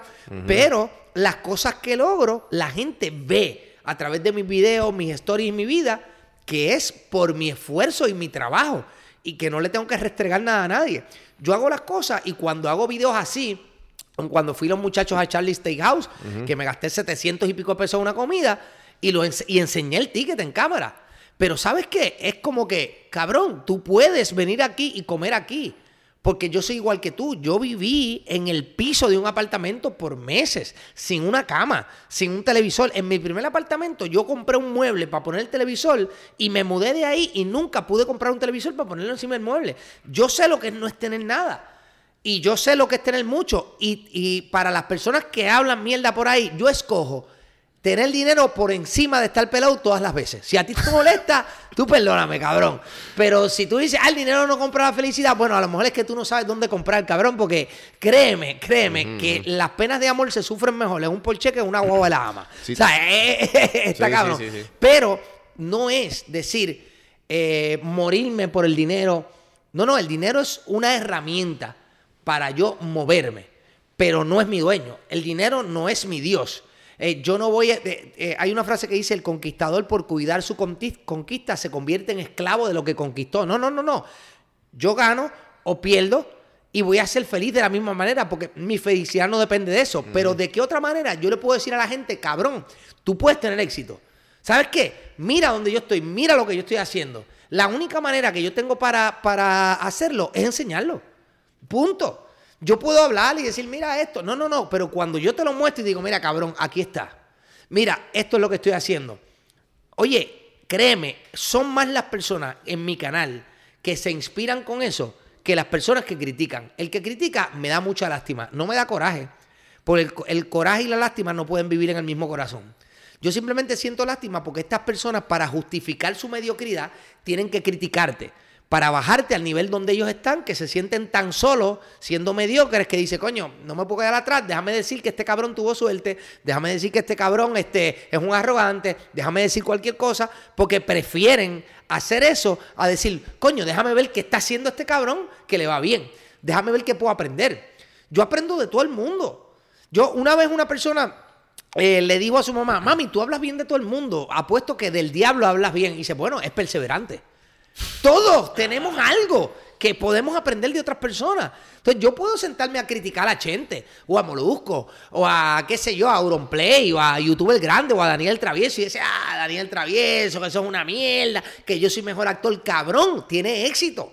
Mira a ver qué está haciendo. En vez de criticarlo, hoy mismo una persona me escribió, ah, estás muy overreacting en los videos. Te estás pareciendo a Joshua Pauta que está. Y yo le dije, pues mira, de verdad, gracias porque me comparaste con una persona que es un influencer con miles de seguidores. Le saqué screenshot, se lo envié a Joshua Pauta y me dice, cabrón, tú eres el duro, cabrón, como tú me pones eso. Mira, ¿sabes qué? Si te molesta como hace Joshua Pauta sus cosas, cabrón, no lo veas. Andamos un subscribe, cabrón. No te, no te quiero a ti como, como No seguidor. lo vea. O sea, el hecho de que a mí me guste. Hay mil personas que hacen contenido que tienen millones de seguidores que a mí no me gustan. Pero cabrón, si tienen millones de seguidores, a millones de personas les gusta. Algo hace bien. Que no te guste a ti no significa que es una mierda. Sí, sí, ¿Entiendes? Tú eres un- una cosita así en un mundo de opiniones. O sea, y, y yo todo lo que hago lo hago con el primero, con el propósito de darle a mi padre algo a cambio por el tiempo que trabajó y se jodió los cojones para que yo echara para adelante y decir, papi, ¿sabes qué? Tu trabajo y tu esfuerzo valió la pena. Aunque mi padre no esté aquí, yo siempre tengo eso en mente. Tengo que decir, coño, eh, no me puedo caer porque mi padre eh, no, me va a no se va a sentir orgulloso de mí, fue mi ídolo. Pero la segunda cosa que más me motiva es llevar un mensaje de que no importa cuán bajo tú caigas, siempre hay una capacidad de levantarte por encima de cualquier cosa si tú utilizas ese espíritu que está dentro de ti. Y no hay un- una cosa tan pequeña que si tú no le haces caso te puede destruir para siempre. O sea, todos podemos volver a empezar, todos podemos tener una segunda oportunidad, todos podemos hacer dinero, todos podemos... Hermano, todos tenemos habilidades y talentos. No, eso no está en mí, está en ti, está en Waldo, está en Jole, está en, en todo el mundo. Todos tenemos la capacidad, pero la gente le tiene terror a la luz. Le tiene terror. ¿Por qué tú crees que es eso? Como le, el- le tienen terror a brillar. Le tienen, piensa que no son lo suficiente. Nos han enseñado desde pequeños que cometemos errores. En los exámenes te ponían un checkmark rojo en todas las malas, pero no te decían toda la que hiciste, todo lo que hiciste bien. ¿Entiendes? O sea, nosotros no- nos enseñaban, te decían antes de sexto grado, en tu casa te dijeron más de 100 mil veces que no. Entonces, en vez de decirte no corras, te deben decir camina. Entonces nos programaron para ser negativos, nos programaron para pensar lo peor. Tú vas al médico y te dice, tengo los resultados, tenemos que hablar, y tú te cagas. A ti tu jeva te dice, tenemos que hablar, y ya tú te cagaste encima, porque estamos programados para eso. Y es nuestra responsabilidad saber que tenemos que cambiar esa programación y que es un trabajo de día a día. ¿Cómo, cómo, cómo- cómo tú rompiste esa programación? Mano, no es, no la rompí. Tú la- siempre Yo la- todo el tiempo estoy trabajando porque son muchos años de programación negativa para yo querer cambiarlo en uno o dos días. Yo soy motivador, yo leo libros de motivación, yo ayudo a la gente y yo he caído en depresión. Y yo sé más que un montón de gente de eso porque, coño, yo lo he estudiado. O sea, yo me hice life coach, yo he leído libros de motivación toda mi vida, yo he estudiado libros, 16, ajá, 17 bestsellers. religiones. O sea, y, y he caído ahí. ¿Entiendes? Y he caído en una depresión donde me he querido morir en mi casa. O sea, que eh, nadie está exento a eso. Pero todo el mundo, mira, eh, a que, yo voy a hablar, Santi, puñeta, Edita mirando esta cámara, le voy a hablar a esta cámara. Mira, una vez un viejo escultor de Florencia iba caminando por un pastizal y encontró una piedra gigante que estaba toda maltrecha, que la habían empezado a tallar y estaba bien descojonada. Él cogió y limpió la grama, movió esa piedra de ahí y la llevó y siguió esculpiendo en la piedra. Y de ahí salió el Miguel Ángel. El David de Miguel Ángel salió de ahí. Una piedra que estaba eh, gigante, tirada en la grama, en un pasto, abandonada, que tuvo una segunda oportunidad y se convirtió en una de las obras más grandes. Hay gente que dice que si esa piedra hubiese estado completa y no hubiese estado como empezar, no hubiese quedado tan cabrona como, como este tipo que la cogió ya descojonada y talló el David de Miguel Ángel. Una escultura que su valor es incalculable. Entonces, si una piedra que no tiene ningún tipo de, de espíritu, que no tiene, tuvo una segunda oportunidad y se convirtió en una obra maestra, cabrón, tú lo puedes hacer. Lo puedes hacer tú, lo puedes hacer Warner, lo puede hacer todo el Y- mundo. y- Todos tenemos una segunda, una tercera, una cuarta, una quinta. Mientras punto- estemos en el juego, Ajá. podemos ganar. Y el, y el- el punto bien importante aquí es que Miguel Ángel fue a los 26 años. Para pa que, pa que apriete. 26. 26. Estás comiéndote la mierda. Para que, tú, pa' que tú veas. No, no, y, y, y esta cuestión de. Porque, ejemplo, yo. Eh, sí, eh, yo puedo decir que soy ateo. Maybe de 5 años, maybe 5, 10, 15, Sí, 20 no, años, esa- whatever. esa- esa- esa- ¿Cuál es tu fecha de Pero- nacimiento? Dame tu fecha. No, dime tu fecha de nacimiento. tranqui- no te rías, no te rías. Tu fecha de nacimiento. Yo nací en febrero 9. Ok, febrero 9. Eso es un dato. Eso no va a cambiar nunca. Tu opinión, cuando tú tenías 5 o 4 años, te gustaban los nenes. Decías, ay, las nenas, fo, vamos a jugar con los nenes. Y cambió la opinión, ¿verdad? Ah. Créeme que si tú buscas la evidencia y tú honestamente te, te sumerges en decir, ok, yo soy ateo.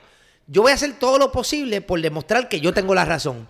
Incluso tú buscando la, la evidencia de que tú tienes la razón, tú te vas a dar con tanta evidencia para pensar de otra manera, pero eso es a tu tiempo, es tu proceso. No, pero, pero te, te- te voy a explicar. Me, me- me Mm. gusta mucho eso porque es, es verdad. O sea, nosotros buscamos la manera de, de- de ponerle un label a las cosas. Claro. Lo cual yo pienso que está mal. Para mí, ya, a mí no, ya llega una, una edad y un punto que en verdad a mí no me importa lo que yo soy. O sea, yo soy. Mi, mi, mi meta es ser una buena persona. Que me traten como yo trato a las personas y dejar un legado positivo y dejarme un granito de arena en, lo que me- en, en los 100 años que estoy aquí vivo. Repite eso. Ahora mismo que tú quieres ser bueno con las personas, Ser dejar un legado, y- ser lo mejor que puedes hacer. Lo que te hace pensar así es precisamente en eso, en lo que tú no crees. ¿Por qué? Pues, ¿sabes? Como que, como- ¿sabes? Tú dices que. O sea, que Dios es el que me está dando No, la- no, eh, Eso, es, tú llámale como tú quieras. Claro, sí. Pero esa, Y eso- ener- y eso es lo que- esa exacto, energía, sí, sí, sí. esa energía Estoy que claro te creó a ti, es consciente, piensa, está mayor que, tiene más entendimiento que cualquier ser humano que habite en la planeta Tierra. Sí, Alá, Dios, y eso lo ha demostrado la ciencia, no lo dice Javier, ni lo dice. Pues eso que está dentro de ti, que a veces te hace pensar de una manera, que a veces te dicen no te metas por ahí, que la voz de tu conciencia cuando está cimentada en amor, tiene una sola Sí. explicación y se llama Dios. Si tú lo quieres llamar eh, eh, universo, si tú lo quieres llamar, Sí. fantástico. Y te, y- y te- y te pregunto, habla- hablaste mucho de, de, pues, toda la gente que, que, que tiene, ¿cómo, cómo se dice harness en español? Que la tiene por dentro esta energía negativa. Ajá. Y, y, pues se encargan en, ajá, este cabrón, o este está haciendo así, y, en señalar. Eh, toda esta gente, eh, el amor se, se considera en el mundo de los negocios, y corrígeme si estoy mal, tú llevas mucho más tiempo que yo, se se, se- y obviamente eso, eso ha cambiado con el tiempo. O sea, que, que el amor se ha, se ha visto como una, como una debilidad. Como una debilidad en el sentido de como que, ah, espérate, tú me estás cogiendo pendejo. No, yo tengo que sacar las garras, qué sé yo. Y te, te has, te has enfrentado con ese tipo de Eh, actitud, mira, como mira, que... mira, es que es que las Oh, personas que estoy- confunden el amor con el enamoramiento, con el apego emocional. El amor no es una emoción, es un fruto del espíritu. Ya. No es estoy triste, estoy contento, esto no, no, no. Al revés, el amor es la fuerza más grande que rige el universo. Cuando yo puedo hacer eh, en mis charlas, yo lo demuestro. Yo, yo te puedo empezar a, te sugestiono a que vayas a un momento en tu vida donde fue el momento más feliz.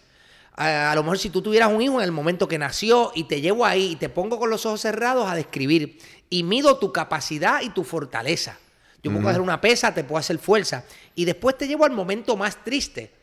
Y tú vas a ver que tú no vas a poder sostener ni la cuarta parte a nivel de fortaleza de una pesa o de la fuerza que yo te haga cuando estás pensando en un momento de tristeza.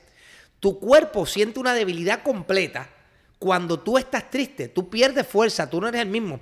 Ahora, el error de la gente es pensar que esa tristeza, esa, debili- esa tristeza que provoca esa debilidad, solamente te afecta a ti. Pero no es así. Tú eres un campo de energía. Y ese campo de energía, tu cerebro nada más, tiene tanta energía que si se hiciera una computadora que tuviera esa capacidad, sería del grande del estado de Texas. Y el calor que generaría cambiaría el clima en el planeta completo y se destruiría el planeta. Esa es tu capacidad. Tú tienes un corazón que está latiendo ahora mismo y que no estás enchufado a ningún lado. Algo está haciendo que eso lata.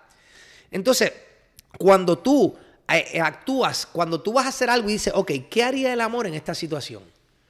Cuando tú literalmente siempre contestas con amor, tarde o temprano las personas se van a dar cuenta. Cuando una persona te hace algo malo y tú solamente le contestas con bien, con el tiempo esa persona va a decir, diablo, mano, mira lo hijo de puta que yo fui y mira lo que esta persona me, eh, eh, como me trató. Cuando, por ejemplo, tú tienes una novia y te falló, te pegó cuernos, te hizo algo. Y tú no cambias, tú dices, ok, mira, yo voy a tomar la decisión de no seguir en la relación. Esto no significa que te deje de querer. Significa que me estoy dando un respeto, un lugar, y esto es algo que yo no voy a permitir. Fantástico. Pero si tú siempre estás ahí, tú le demuestras amor, le demuestras respeto, esa persona va a decir, puñeta, perdí una gran persona. Si tú te encojonas y dices, le vas a pedir para cuerno, le vas, la persona va a decir, ¿sabes qué? Yo le fallé, pero mira, resultó ser un cabrón. Total, ni se merecía que yo fuera. Siempre el amor es la solución para todo. Lo que pasa es que la gente le tiene miedo a, a- a Ah, expresar lo, el que, amor. lo que dijiste, lo, lo de brillar. Pien- las personas Porque tienen miedo, piensan que expresar amor va a ser un punto débil. Por el contrario, Gandhi decía cuando le daban, le decía, ¿por qué tú le das para atrás? Decía, no, porque a través de sus golpes ellos se van a dar cuenta de lo mal que están. A través de yo no responderle, llega un momento que le daban y le daban y le daban y él se paraba y volvía y le daba y decía, puñeta, defiéndete. No, no, no. Llega un momento que el que le daba se miraba y decía, puñeta, yo estoy destruyendo a este tipo a golpe. Y empezaba a darse cuenta y se retiraba y decía, es que no puedo seguir. Porque la respuesta de él no era darle para atrás. Él decía, dos males no hacen un bien. Tú me tratas mal, yo te voy a tratar bien. Yo te voy a tratar bien. Y hay gente que se encojona porque tú los tratas bien. Y te van a cucar para que tú lo trates mal. Y en la medida que tú sigas haciéndolo bien, créeme, a lo mejor esa persona, si nunca se da cuenta, no importa. Créeme que la fuerza que tú generas a nivel de vibración, a nivel de energía, si lo miramos desde el punto de vista científico, va a traer a tu vida momentos felices, cosas que sostengan un nivel de alegría. Y eso lo único que lo puede lograr es el amor. Punto. O sea, el amor, al contrario, yo creo que la gente piensa que el amor es una debilidad, debilidad, porque al igual que el calor y el frío no existen. O sea, si tú dices esto es un termómetro, aquí yo siento frío, pero a lo mejor tú tienes calor. Por lo tanto, el frío y el calor es una variación de grado de una misma cosa, temperatura. Pero no hay, aquí empezó el frío, aquí empezó el calor. No, porque depende de cada uno. Yo creo que eh, igual que el frío, muy frío, muy frío, llega el momento que te quema. La gente ven el amor como una debilidad porque no se atreven a experimentarlo. No se atreven a vivir desde el punto de vista del amor. Es más, yo sé que tú no eres una persona que crees mucho en la Biblia, pero la mejor manera de describir a Dios es amor. Dice, Dios es amor. Entonces, si Dios y amor es la misma cosa, por ejemplo, 3 es igual a 3, es exactamente lo mismo. Entonces, si Dios es el todopoderoso y Él es amor, el amor es todopoderoso. O sea, Sí, sí. cuando tú, Jesús cuando estaba en la cruz dijo, estoy triste hasta la muerte. Él tuvo que bajar su nivel emocional para poder debilitarse. La ciencia dice que la enfermedad no puede existir, literalmente, probado por la ciencia. No puede existir en una persona 100% emocionalmente sana que no se afecte por las circunstancias. O sea, si a ti se te muere un amigo al lado tuyo y tu emoción no cambia y tú estás en esta, ahí, no cambia por esa circunstancia, tú no te enfermas. O sea, imagínate lo poderoso que es andar en, en amor. Ahora, es una cosa que, mira, mano, tienes que practicar. Es una cosa que tienes que constantemente, y cuando te dé coraje con alguien, al practicarlo tienes que decir, espérate, no estoy actuando bien, este coraje me va a joder a mí mismo. Sí, ejemplo, ejemplo, a mí me gusta mucho hacer y eso yo, hay una, yo medito, yo llevo cuatro años meditando. Eso es bien. Y, y a mí me cambió la vida. Y, y muchas de las meditaciones que yo hago, eh, te- te- hay, una, hay una, una meditación que se llama Meta Meditation. Yo usualmente... Sé lo que es. ¿Sabes la que? Pues la me- Meta Meditation es que tú te pongas en situaciones, los que, para los que no saben, y corrígeme si estoy mal, son, es ponerte en situaciones... Imagínate la persona que tú tuviste en una discusión. Ahora imagínate todo lo positivo que le pasó a esa persona. Y tú jugar con todas esas emociones y jugar con eso mismo. Imagínate que está y todas las mañanas tú tratar de probarte cuando estás meditando y jugar con esas emociones. Imagínate que, que tienes una relación, que, que tienes la persona con una relación llena de amor. Y, y todo, ese, todo ese amor que tú tienes con esa persona, di- eh, trata de ponérselo a la persona que tú tuviste una, un- que tú no, le deseas el bien. ¿Qué pasó? Nada, o sea, no tiene nada que ver contigo. La persona, o sea, tú le deseas el bien y ya. Y tú sigues con tu día. Acuérdate que cuando una persona te está haciendo daño, lo único que está haciendo es expresando lo mejor que puede expresar de acuerdo a sus experiencias de vida y sus Sí. características. Tú no estás en posición de juzgarlo. Tú no caminaste mil pasos en sus zapatos. Tú no estuviste en él de- eh, desde que nació. Tú no tuviste sus padres, sus experiencias de vida, si le hicieron bullying, si no le hicieron bullying, si lo dejaron.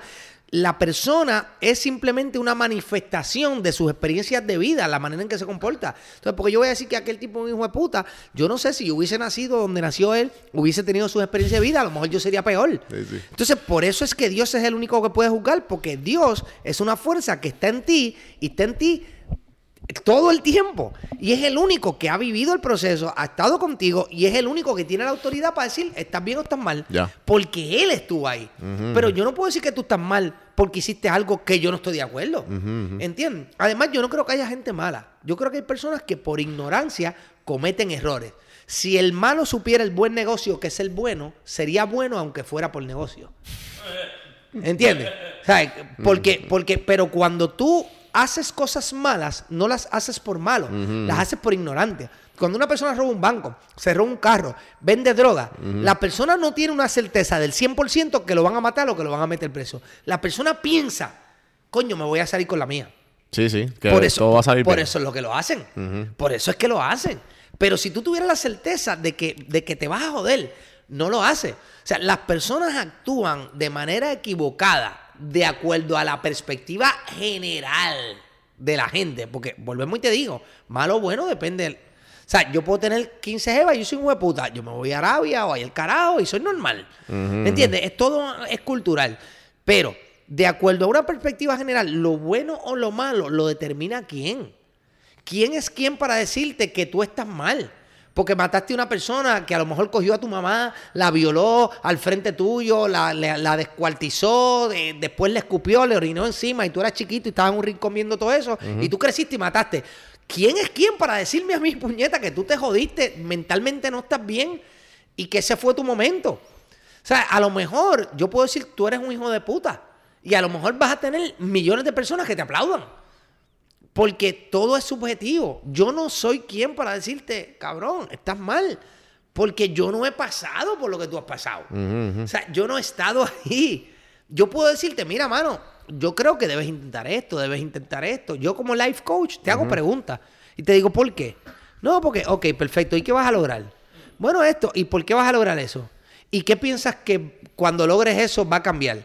Y eres tú el que te vas a dar cuenta, de acuerdo a tus experiencias de vida, si estás en el camino correcto. Yo no soy el que te tiene que decir.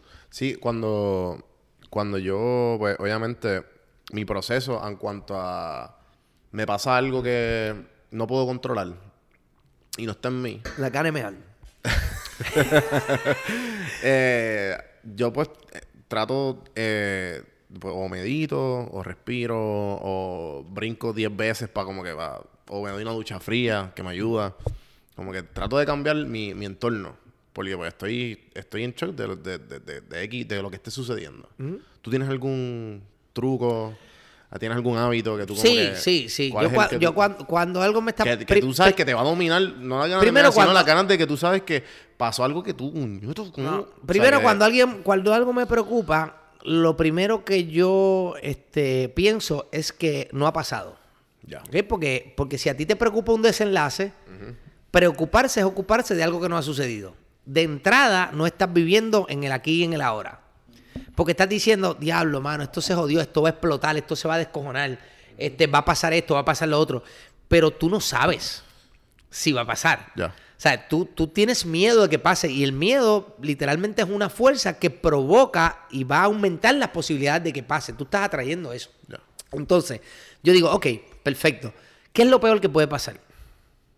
¿Qué es lo peor que puede pasar? Esto, ok. Si pasa eso, me voy a morir, voy a estar jodido. Y como te dije, no importa la situación que tú estés, ni cuán bajo caigas, ni cuán doloroso sea, siempre puedes volver a empezar. Si tú estás vivo y estás aquí, es porque hay una razón, hay algo todavía que tú tienes que hacer aquí. Nada puede ser tan malo como para que tú no aprendas de eso. Ninguna crisis es tan fuerte como para tú no encontrar una oportunidad. Ya. Como para tú, tú la cagaste, la jodiste, hiciste algo bien cabrón. Pues sabes que aprende de eso. Hay gente que la ha cagado igual o ha estado en tus pantalones que tú puedes decirle, mira, mano, estuve ahí. Y cuando tú le hables, no es solamente el consejo, es tu experiencia de vida hablando. Entonces, ¿para qué te vas a preocupar? Si te preocupas y no pasa, perdiste el tiempo. Y si te preocupas y pasa, empezaste a sufrir antes de que ocurriera. Además de que ese, esa preocupación te baja el estado de ánimo, te baja tu, tu eh, las emociones se van al piso y cuando llega el desenlace, si es el, el, el desenlace malo que tú no querías que ocurriera, tú no estás en la, en la, en- en- en la perfecta estado emocional para tomar una decisión correcta, porque ya vienes deteriorándote emocionalmente hasta que llega eso. No hace falta. Sí, sí. Espera que llegue el momento. Y cuando llegue, mira a ver cómo lo vas a resolver. Ya. No, sí, definitivo. Este... Para acabar el podcast, que hayamos más de una hora. eh, Somos gusta- así, nos entendemos. Eh, no, no, sabía que, sabía que nos iban a envolver en el tema. Porque, pues, obviamente, eso es mi, eso es mi dulce. Eh, la motivación, la, la- la motivación y la inspiración. Ahora bien, vengo y digo: la motivación e inspiración son algo que llega y se va. ¿Cómo, mant- nos, manten- cómo yo- nos mantenemos? La, la motivación no sirve. es una mierda. Yo tengo, yo tengo un video que se titula así, La motivación no sirve. Sí. La motivación, alguien te dice algo, te sientes mejor, te da un ejemplo, te pompeas, te acostaste a dormir, te levantas al otro día, te pasó algo malo y se jodió. La motivación viene solamente de una cosa. Hacer lo que tú naciste para hacer. Hacer lo que te guste. Cuando estás trabajando en lo que no te gusta, es estrés. Cuando trabajas en lo que te gusta, es pasión. Estás en vacaciones todo el tiempo, estás feliz. El problema es que la gente encuentra lo que le gusta y lo primero que piensan es, diablo, ¿y cómo yo voy a ganar dinero en eso? Si tú haces lo que te gusta, créeme que el dinero va a llegar y va a llegar más de lo que tú necesitas. Porque vas a ser el mejor en lo que haces, todo el mundo lo va a reconocer y no vas a parar de trabajar. Cuando el boricuazo sacó sus libros, la gente decía, pero venga, que este cabrón y sigue hablando de Puerto Rico y sigue hablando, ¿cómo se gana la vida? Sacó el libro y fue un bestseller, vendió miles y miles de copias, ganó muchísimo dinero haciendo lo que le apasionaba. ¿Sabes cuánta gente le podía decir, mira, búscate un trabajo, mira, que tú haces recopilando información de Puerto Rico? ¿Sabes qué? Hizo lo que le apasionaba y se convirtió en una autoridad y la manera en que él lo decía frente al público, si has visto una charla de él, tú te emocionas, tú dices, puñeta, soy boricua, porque la pasión la tiene ahí. Sí. Entonces, la gente, en vez de buscar el dinero, deben buscar lo que le apasiona, número uno. Segundo, en lo que le apasiona, cómo esto tiene un valor para las demás personas. En la medida que tú hagas cosas que tengan valor para los demás, olvídate los chavos, enfócate ahí. ¿Te gusta? ¿Tiene valor para los demás? Sigue ahí. Créeme que vas a tener éxito. Te va a ir cabrón y vas a hacer dinero. Pero la gente está tan enfocada en buscar el dinero. ¿Entiendes? Eh, Sí, sí. A mi amigo ateo le digo, la Biblia dice, Busca el reino de Dios y su justicia y todo lo demás te será dado. Ok, defíneme Dios, amor. Busca amor, busca actuar en amor, busca actuar en pasión. La justicia trata de ser justo, ser bueno es quitado, ser justo está cabrón, lograr ser justo está cabrón. Entonces, si tú buscas ser justo y tú actúas apasionado, basándote en el amor por lo que tú haces, estamos diciendo lo mismo. Busca el reino de Dios. ¿Qué es el reino de Dios? Que tú estés en un estado de pasión, de amor, de, de felicidad. Haz eso y lo demás va a venir por, a- por sobreabundancia. Va a, a- a- va a abundar y va a sobrar.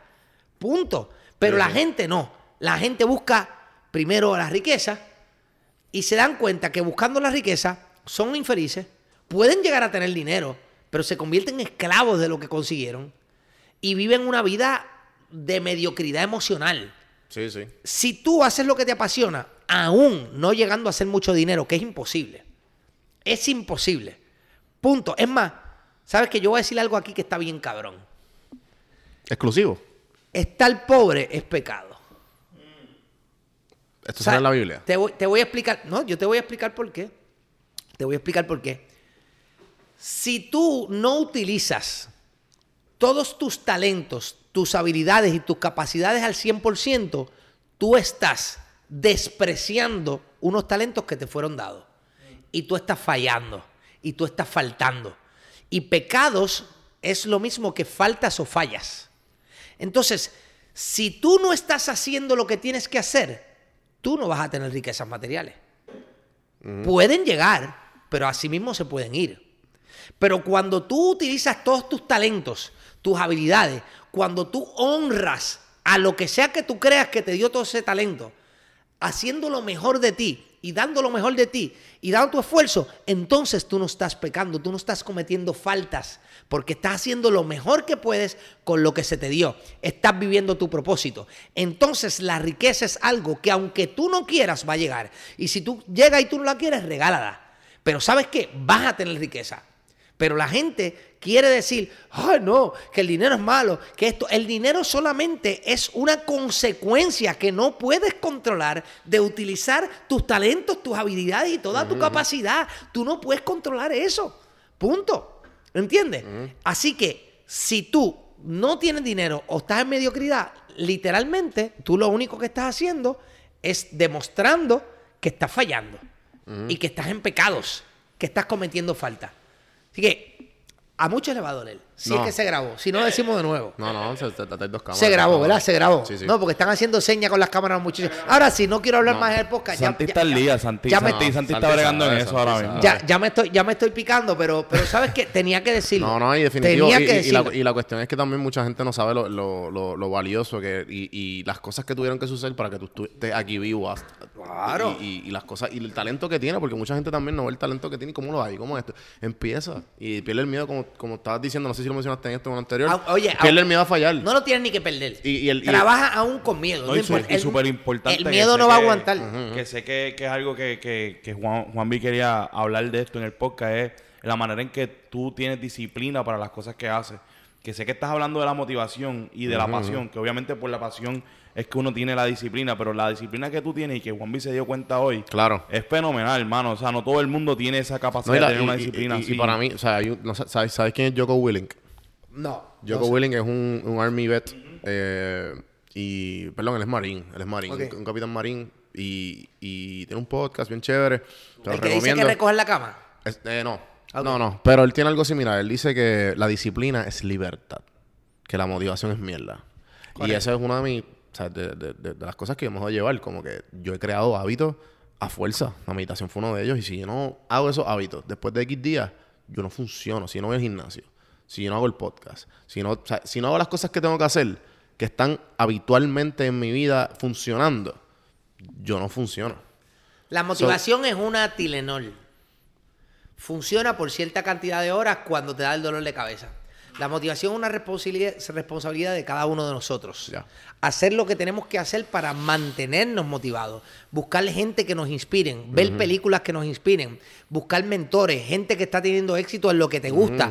Déjame ver qué hace. Déjame ver cómo no lo hace. En vez de estar criticando, déjame ver qué puedo aprender de esa Exacto, persona. exacto. La motivación es una responsabilidad de cada uno de nosotros. Si no, no hay break. La motivación no es una vacuna que te dura 20 años, ni 30, ni 50. La motivación es una Tilenol. Y si no te la bebes cada cuatro horas, tú te jodiste. Sí. Porque vas a tener un bombardeo de personas negativas, porque estamos hablando que el 98% de la población del mundo no está en bienestar absoluto. O sea, y si tú eh, actúas de una manera distinta, de camino al éxito, te van a criticar, te van a decir que estás loco, y eso es uno de los indicadores de que vas bien. ¿Entiendes? Así que eh, no es que no sirva la motivación, es que es de rápida acción y de corta duración. Por eso que, que él dice que una de la- o- a- la- las maneras en que ayudar a eso es la, es la disciplina. Y la disciplina no se, no se, no se logra fácil. Y, y creo que en el podcast anterior mencionaste pues lo- lo- la inspiración grande que fue tu padre. Definitivo. Y las cosas que tú has logrado gracias a la disciplina que él te, te- te incrustó a ti desde, desde niño. Eso es así. No, mi padre. Y creo, ¿qué y, te y- puedo decir? y- y creo también que en, en un momento, eh, antes de grabar, César te preguntó algo sobre, sobre cuando estaba haciendo bodybuilding. Ok. Y tú dijiste, no, es que soy el más disciplinado. Sí, O sea, en- no, no matter what. Yo soy el No más matter what, no matter what. Yo he sabido, yo recuerdo que una vez estaba en el cine con una pareja que tenía y, y a la hora que me tocaba comer, le digo, mira, saca, porque ya había, se supone que me dijo, yo, yo traigo la avena, todo pesado y medido y ya fue a la cartera y me dice, "Ah, se me quedó la avena. Pues nada, yo salí del cine, fui al supermercado, compré unas tazas de medir, compré avena, medí la cantidad que me comí y no vi la película. A mí, ah, no, si me toca comerla una hora, lo voy a hacer. Si me toca, punto. Porque yo en, en el bodybuilding, yo le digo a, a la gente que me conoce, lo que yo utilizo, el alma secreta mía, es tan poderosa y es una sola, yo no me voy a quitar. Yo no me voy a rendir. Punto. Hasta que yo no gane, hasta que yo no llegue, yo no me voy a rendir. Y yo voy a seguir y voy a seguir decir, este cabrón, y perdí, voy para adelante, y sigo, voy para adelante, voy. Llega un momento que lo voy a hacer. No hay break. O sea, no pueden competir con eso. No aguantan. Punto. Y sigo, y sigo, y sigo, y ya. Ya. Es que la probabilidad de ganar. Sí, no hay, no hay plan, no, no hay B, no C, D, F. no, E. no, no, el no. plan A es el único que No. hay y vamos a- si seguimos fallando, seguimos en el plan A. Ya está. Sí, sí. Ya está. ¿Qué puedes decir? Ay, Javier perdió. No, no, no, perdió. El cabrón sigue ahí. Mira, fracasó. No, el cabrón sigue ahí. Ya. ¿Salió esto mal? No importa, sigue ahí. Se acabó y voy a seguir ahí. Punto. Porque la mejor manera de tú enseñar a la gente y de ser inspiración no es diciendo cosas bonitas, cualquiera se las aprende. Sí, sí. Es viviendo lo que estás diciendo. ¿Entiendes? Tus acciones gritan tan fuerte que tus palabras no se escuchan. Hazlo. Monta el puto Burger Goat. O sea, cómprate la puta guagua. Empieza a hacer videos, hazte 18 videos al mes, edítalos tú mismo. Atiende a gente en- en- con life coach, atiende, atiende a clientes que quieren bajar de peso. Encima de eso, cabrón, mantente en una buena condición física, no faltes al gimnasio. Cabrón, hazlo. Yo lo hago. Punto. Y si tú no crees, y si tú o puedes pensar que lo que yo tengo ha sido fácil, pues cabrón, mira mis videos y mira cómo yo vivo mi vida y mira cómo yo me jodo. Yo no pienso que yo he tenido éxito. Punto. Yo, yo tengo el resultado de mi trabajo. Y si tú quieres tenerlo, pues hazlo. Puedes ganarlo de otra manera. No te garantizo que ni primero que lo disfrutes, ni que te sientas orgulloso de ti mismo, ni que te dure. Sí, te, te- te tiene que gustar el proceso. Punto. Y lo mejor es que si mañana me quedo sin nada, me tiene sin cojones. Porque empiezo de nuevo, porque sé cómo se hace, porque vengo con más experiencia, porque tengo sabiduría. Si me quedé sin nada, empiezo otra vez, mejor. Porque así la gente ve que me jodí y que me levanté de nuevo. O sea, punto. ¿Sabes qué? Cualquier cosa que me pase ahora mismo a mí, honestamente, no va a afectar cómo yo puedo influenciar a los demás. Porque lo peor que me puede pasar, lo voy a convertir en algo cabrón.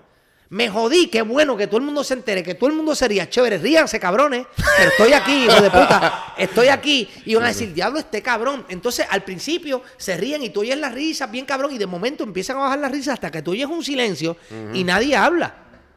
Y hasta que sale uno y dice, diablo, cabrón, yo me reí de ti, hijo de puta. Yo quería, y mira, Cabrón, eso es todo lo que estoy pasando ahora mismo. Punto. O sea, ya, literal, ya, literal. ya. Lo mejor que te puedes pasar es fracasar y que todo el mundo se entere. Eso, está cabrón porque te está dando la oportunidad, cabrona, de que todo el mundo vea de que, diablo, el cabrón se jodió y mira dónde está hoy. ¿Sabes? Yo, yo sufrí cuando me asesinaron a mi hermano. Yo sufrí cuando mi madre murió de cáncer. Yo sufrí con el ataque al corazón a mi papá. Yo sufrí cuando lo perdí todo. Claro que sufrí. Pero cabrón, todo el mundo se enteró. Y todo el mundo me vio descojonado y todo el mundo me vio llorando. Y Glenn, el amigo mío, fue a mi casa a sacarme porque yo me estaba literalmente suicidando sin saberlo. Bebiendo todos los días, ron, que yo no bebo. eh, vomitando encima de una cama, ni me bañaba, cabrón. Jodido. Y sabes que todo el mundo se enteró de un montón de cosas. Y ahora todo el mundo me ve. Y el que de verdad me sigue dice, cabrón, te admiro. Y qué bueno. Y yo no me, yo no me siento mal para decir, mira, cabrón, ¿sabes qué? Yo lo hice. Punto. Y no me siento de que estoy fronteando ni que soy jactancioso. Cabrón, lo hice. Y lo voy a seguir haciendo. Y si me caigo, vuelvo y lo hago. Y si y hay una circunstancia en mi vida que caigo en el piso, en el suelo, prepárense, cabrones, porque hasta que me muera voy a seguir luchando por ser mejor. Y no necesito que me estén ayudando ni que me den la mano. Es más, mientras menos. Hay gente que dice, diablo, es que yo no tengo ayuda. Pasa con los cantantes de reggaetón. Empiezan, diablo, cabrón, que yo no tengo un padrino, que no me ayudan, hijo de puta. Sigue trabajando. Sigue trabajando. Va a llegar un momento que vas a joder tanto y tanto y no te vas a quitar que alguien se va a fijar en ti. Deja de buscar las putas excusas de que no te hacen caso, de que no tienes un padrino, de que a mí no me apadrinó nadie, cabrón. Cuando yo hice el personaje, uno de los personajes más exitosos en televisión, que fue Julian Hans, nadie quería darme. Eric Balcour, que es mi hermano, Raymond Arrieta, nadie. ¿Sabes qué yo hice, cabrón? Yo llegué al Josco, a una obra de teatro, vestido de Julian Hans, y me bajé del carro guiando, vestido de. Y yo, vaya papá, ey. Y dijeron, diablo, cabrón, eso está cabrón. Y yo, te llevo hablando de esta mierda cuatro meses. No me haces caso. Llamaron a las cámaras del canal, fueron allí y grabaron la promo del programa con Julian Hans. Pero yo tuve que hacerlo, cabrón. Yo, No es que me. Vente, cabrón, que yo te voy a ayudar. Eh, Por mucho tiempo me encojonaba. Por mucho tiempo decía, puñeta. ¿Por qué carajo? ¿Por qué carajo nadie me ayuda? No me dan la oportunidad. Pues, hijo de puta, búscala tú. No te dan la oportunidad, sal y búscala. Punto. Puede ser que te la den o puede ser que no te la den, pero nadie puede controlar que tú la busques. Y si la buscas y no la encuentras, créala, cabrón. Crea tu oportunidad, crea las circunstancias. Los ganadores no esperan el momento preciso, convierten cualquier momento en el preciso. Y ya, punto. La gente siempre tiene una puta excusa de mierda. De que, ay, es que me divorcié, ay, es que la novia me dejó, ay, es que yo estuviera bien si no me hubiese pasado esto. Hijo de puta, estarías bien si en vez de estar buscando la razón por la que estás mal, hicieras lo que tienes que hacer. El mismo tiempo que estás perdiendo en quejarte, es el mismo tiempo que puedes utilizar para echar para adelante. Y para mañana, después de estar bien, utilizar tus experiencias de vida para ayudar a otros, cabrón, a que lo hagan. Ya.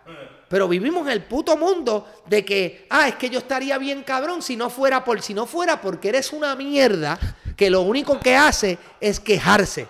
Que lo único que hace es decir, "Ay, que me pasó. No, cabrón. La mierda eres tú, hijo de puta. Que tienes grandeza dentro de ti, que tienes habilidades, que tienes talento y no estás haciendo un carajo. Y estás buscando convertirte en el mártir que no te lo cree nadie, que solamente te justificas tú mismo, cabrón.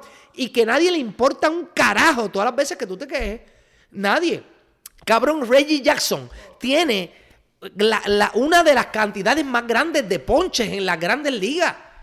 Reggie Jackson, cabrón, se ponchó miles y, cabrón, miles de veces. Y el puta nadie lo recuerda por los ponches, lo recuerdan porque era un puto jonronero.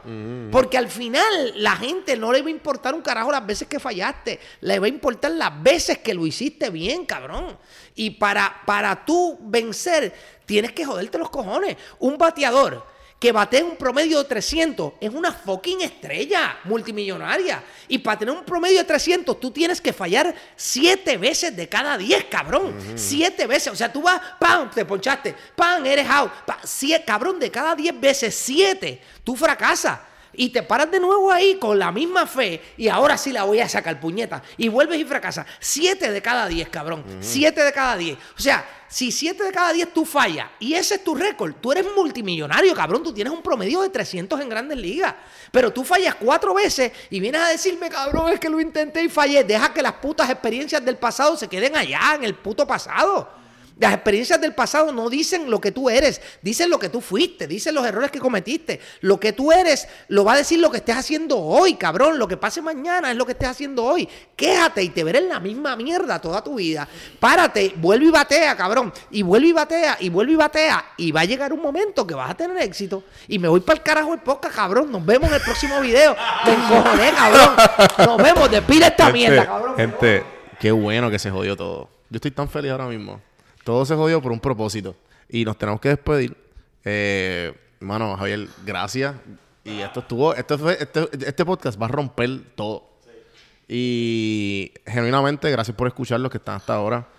Usted, yo no necesito decir nada. Ustedes, ¿sabe? Ustedes, si cogieron valor de esto, ¿saben lo que tienen que hacer? Darle amorcito, subscribe, like, share. Y, mano, gracias. Santi, take it away.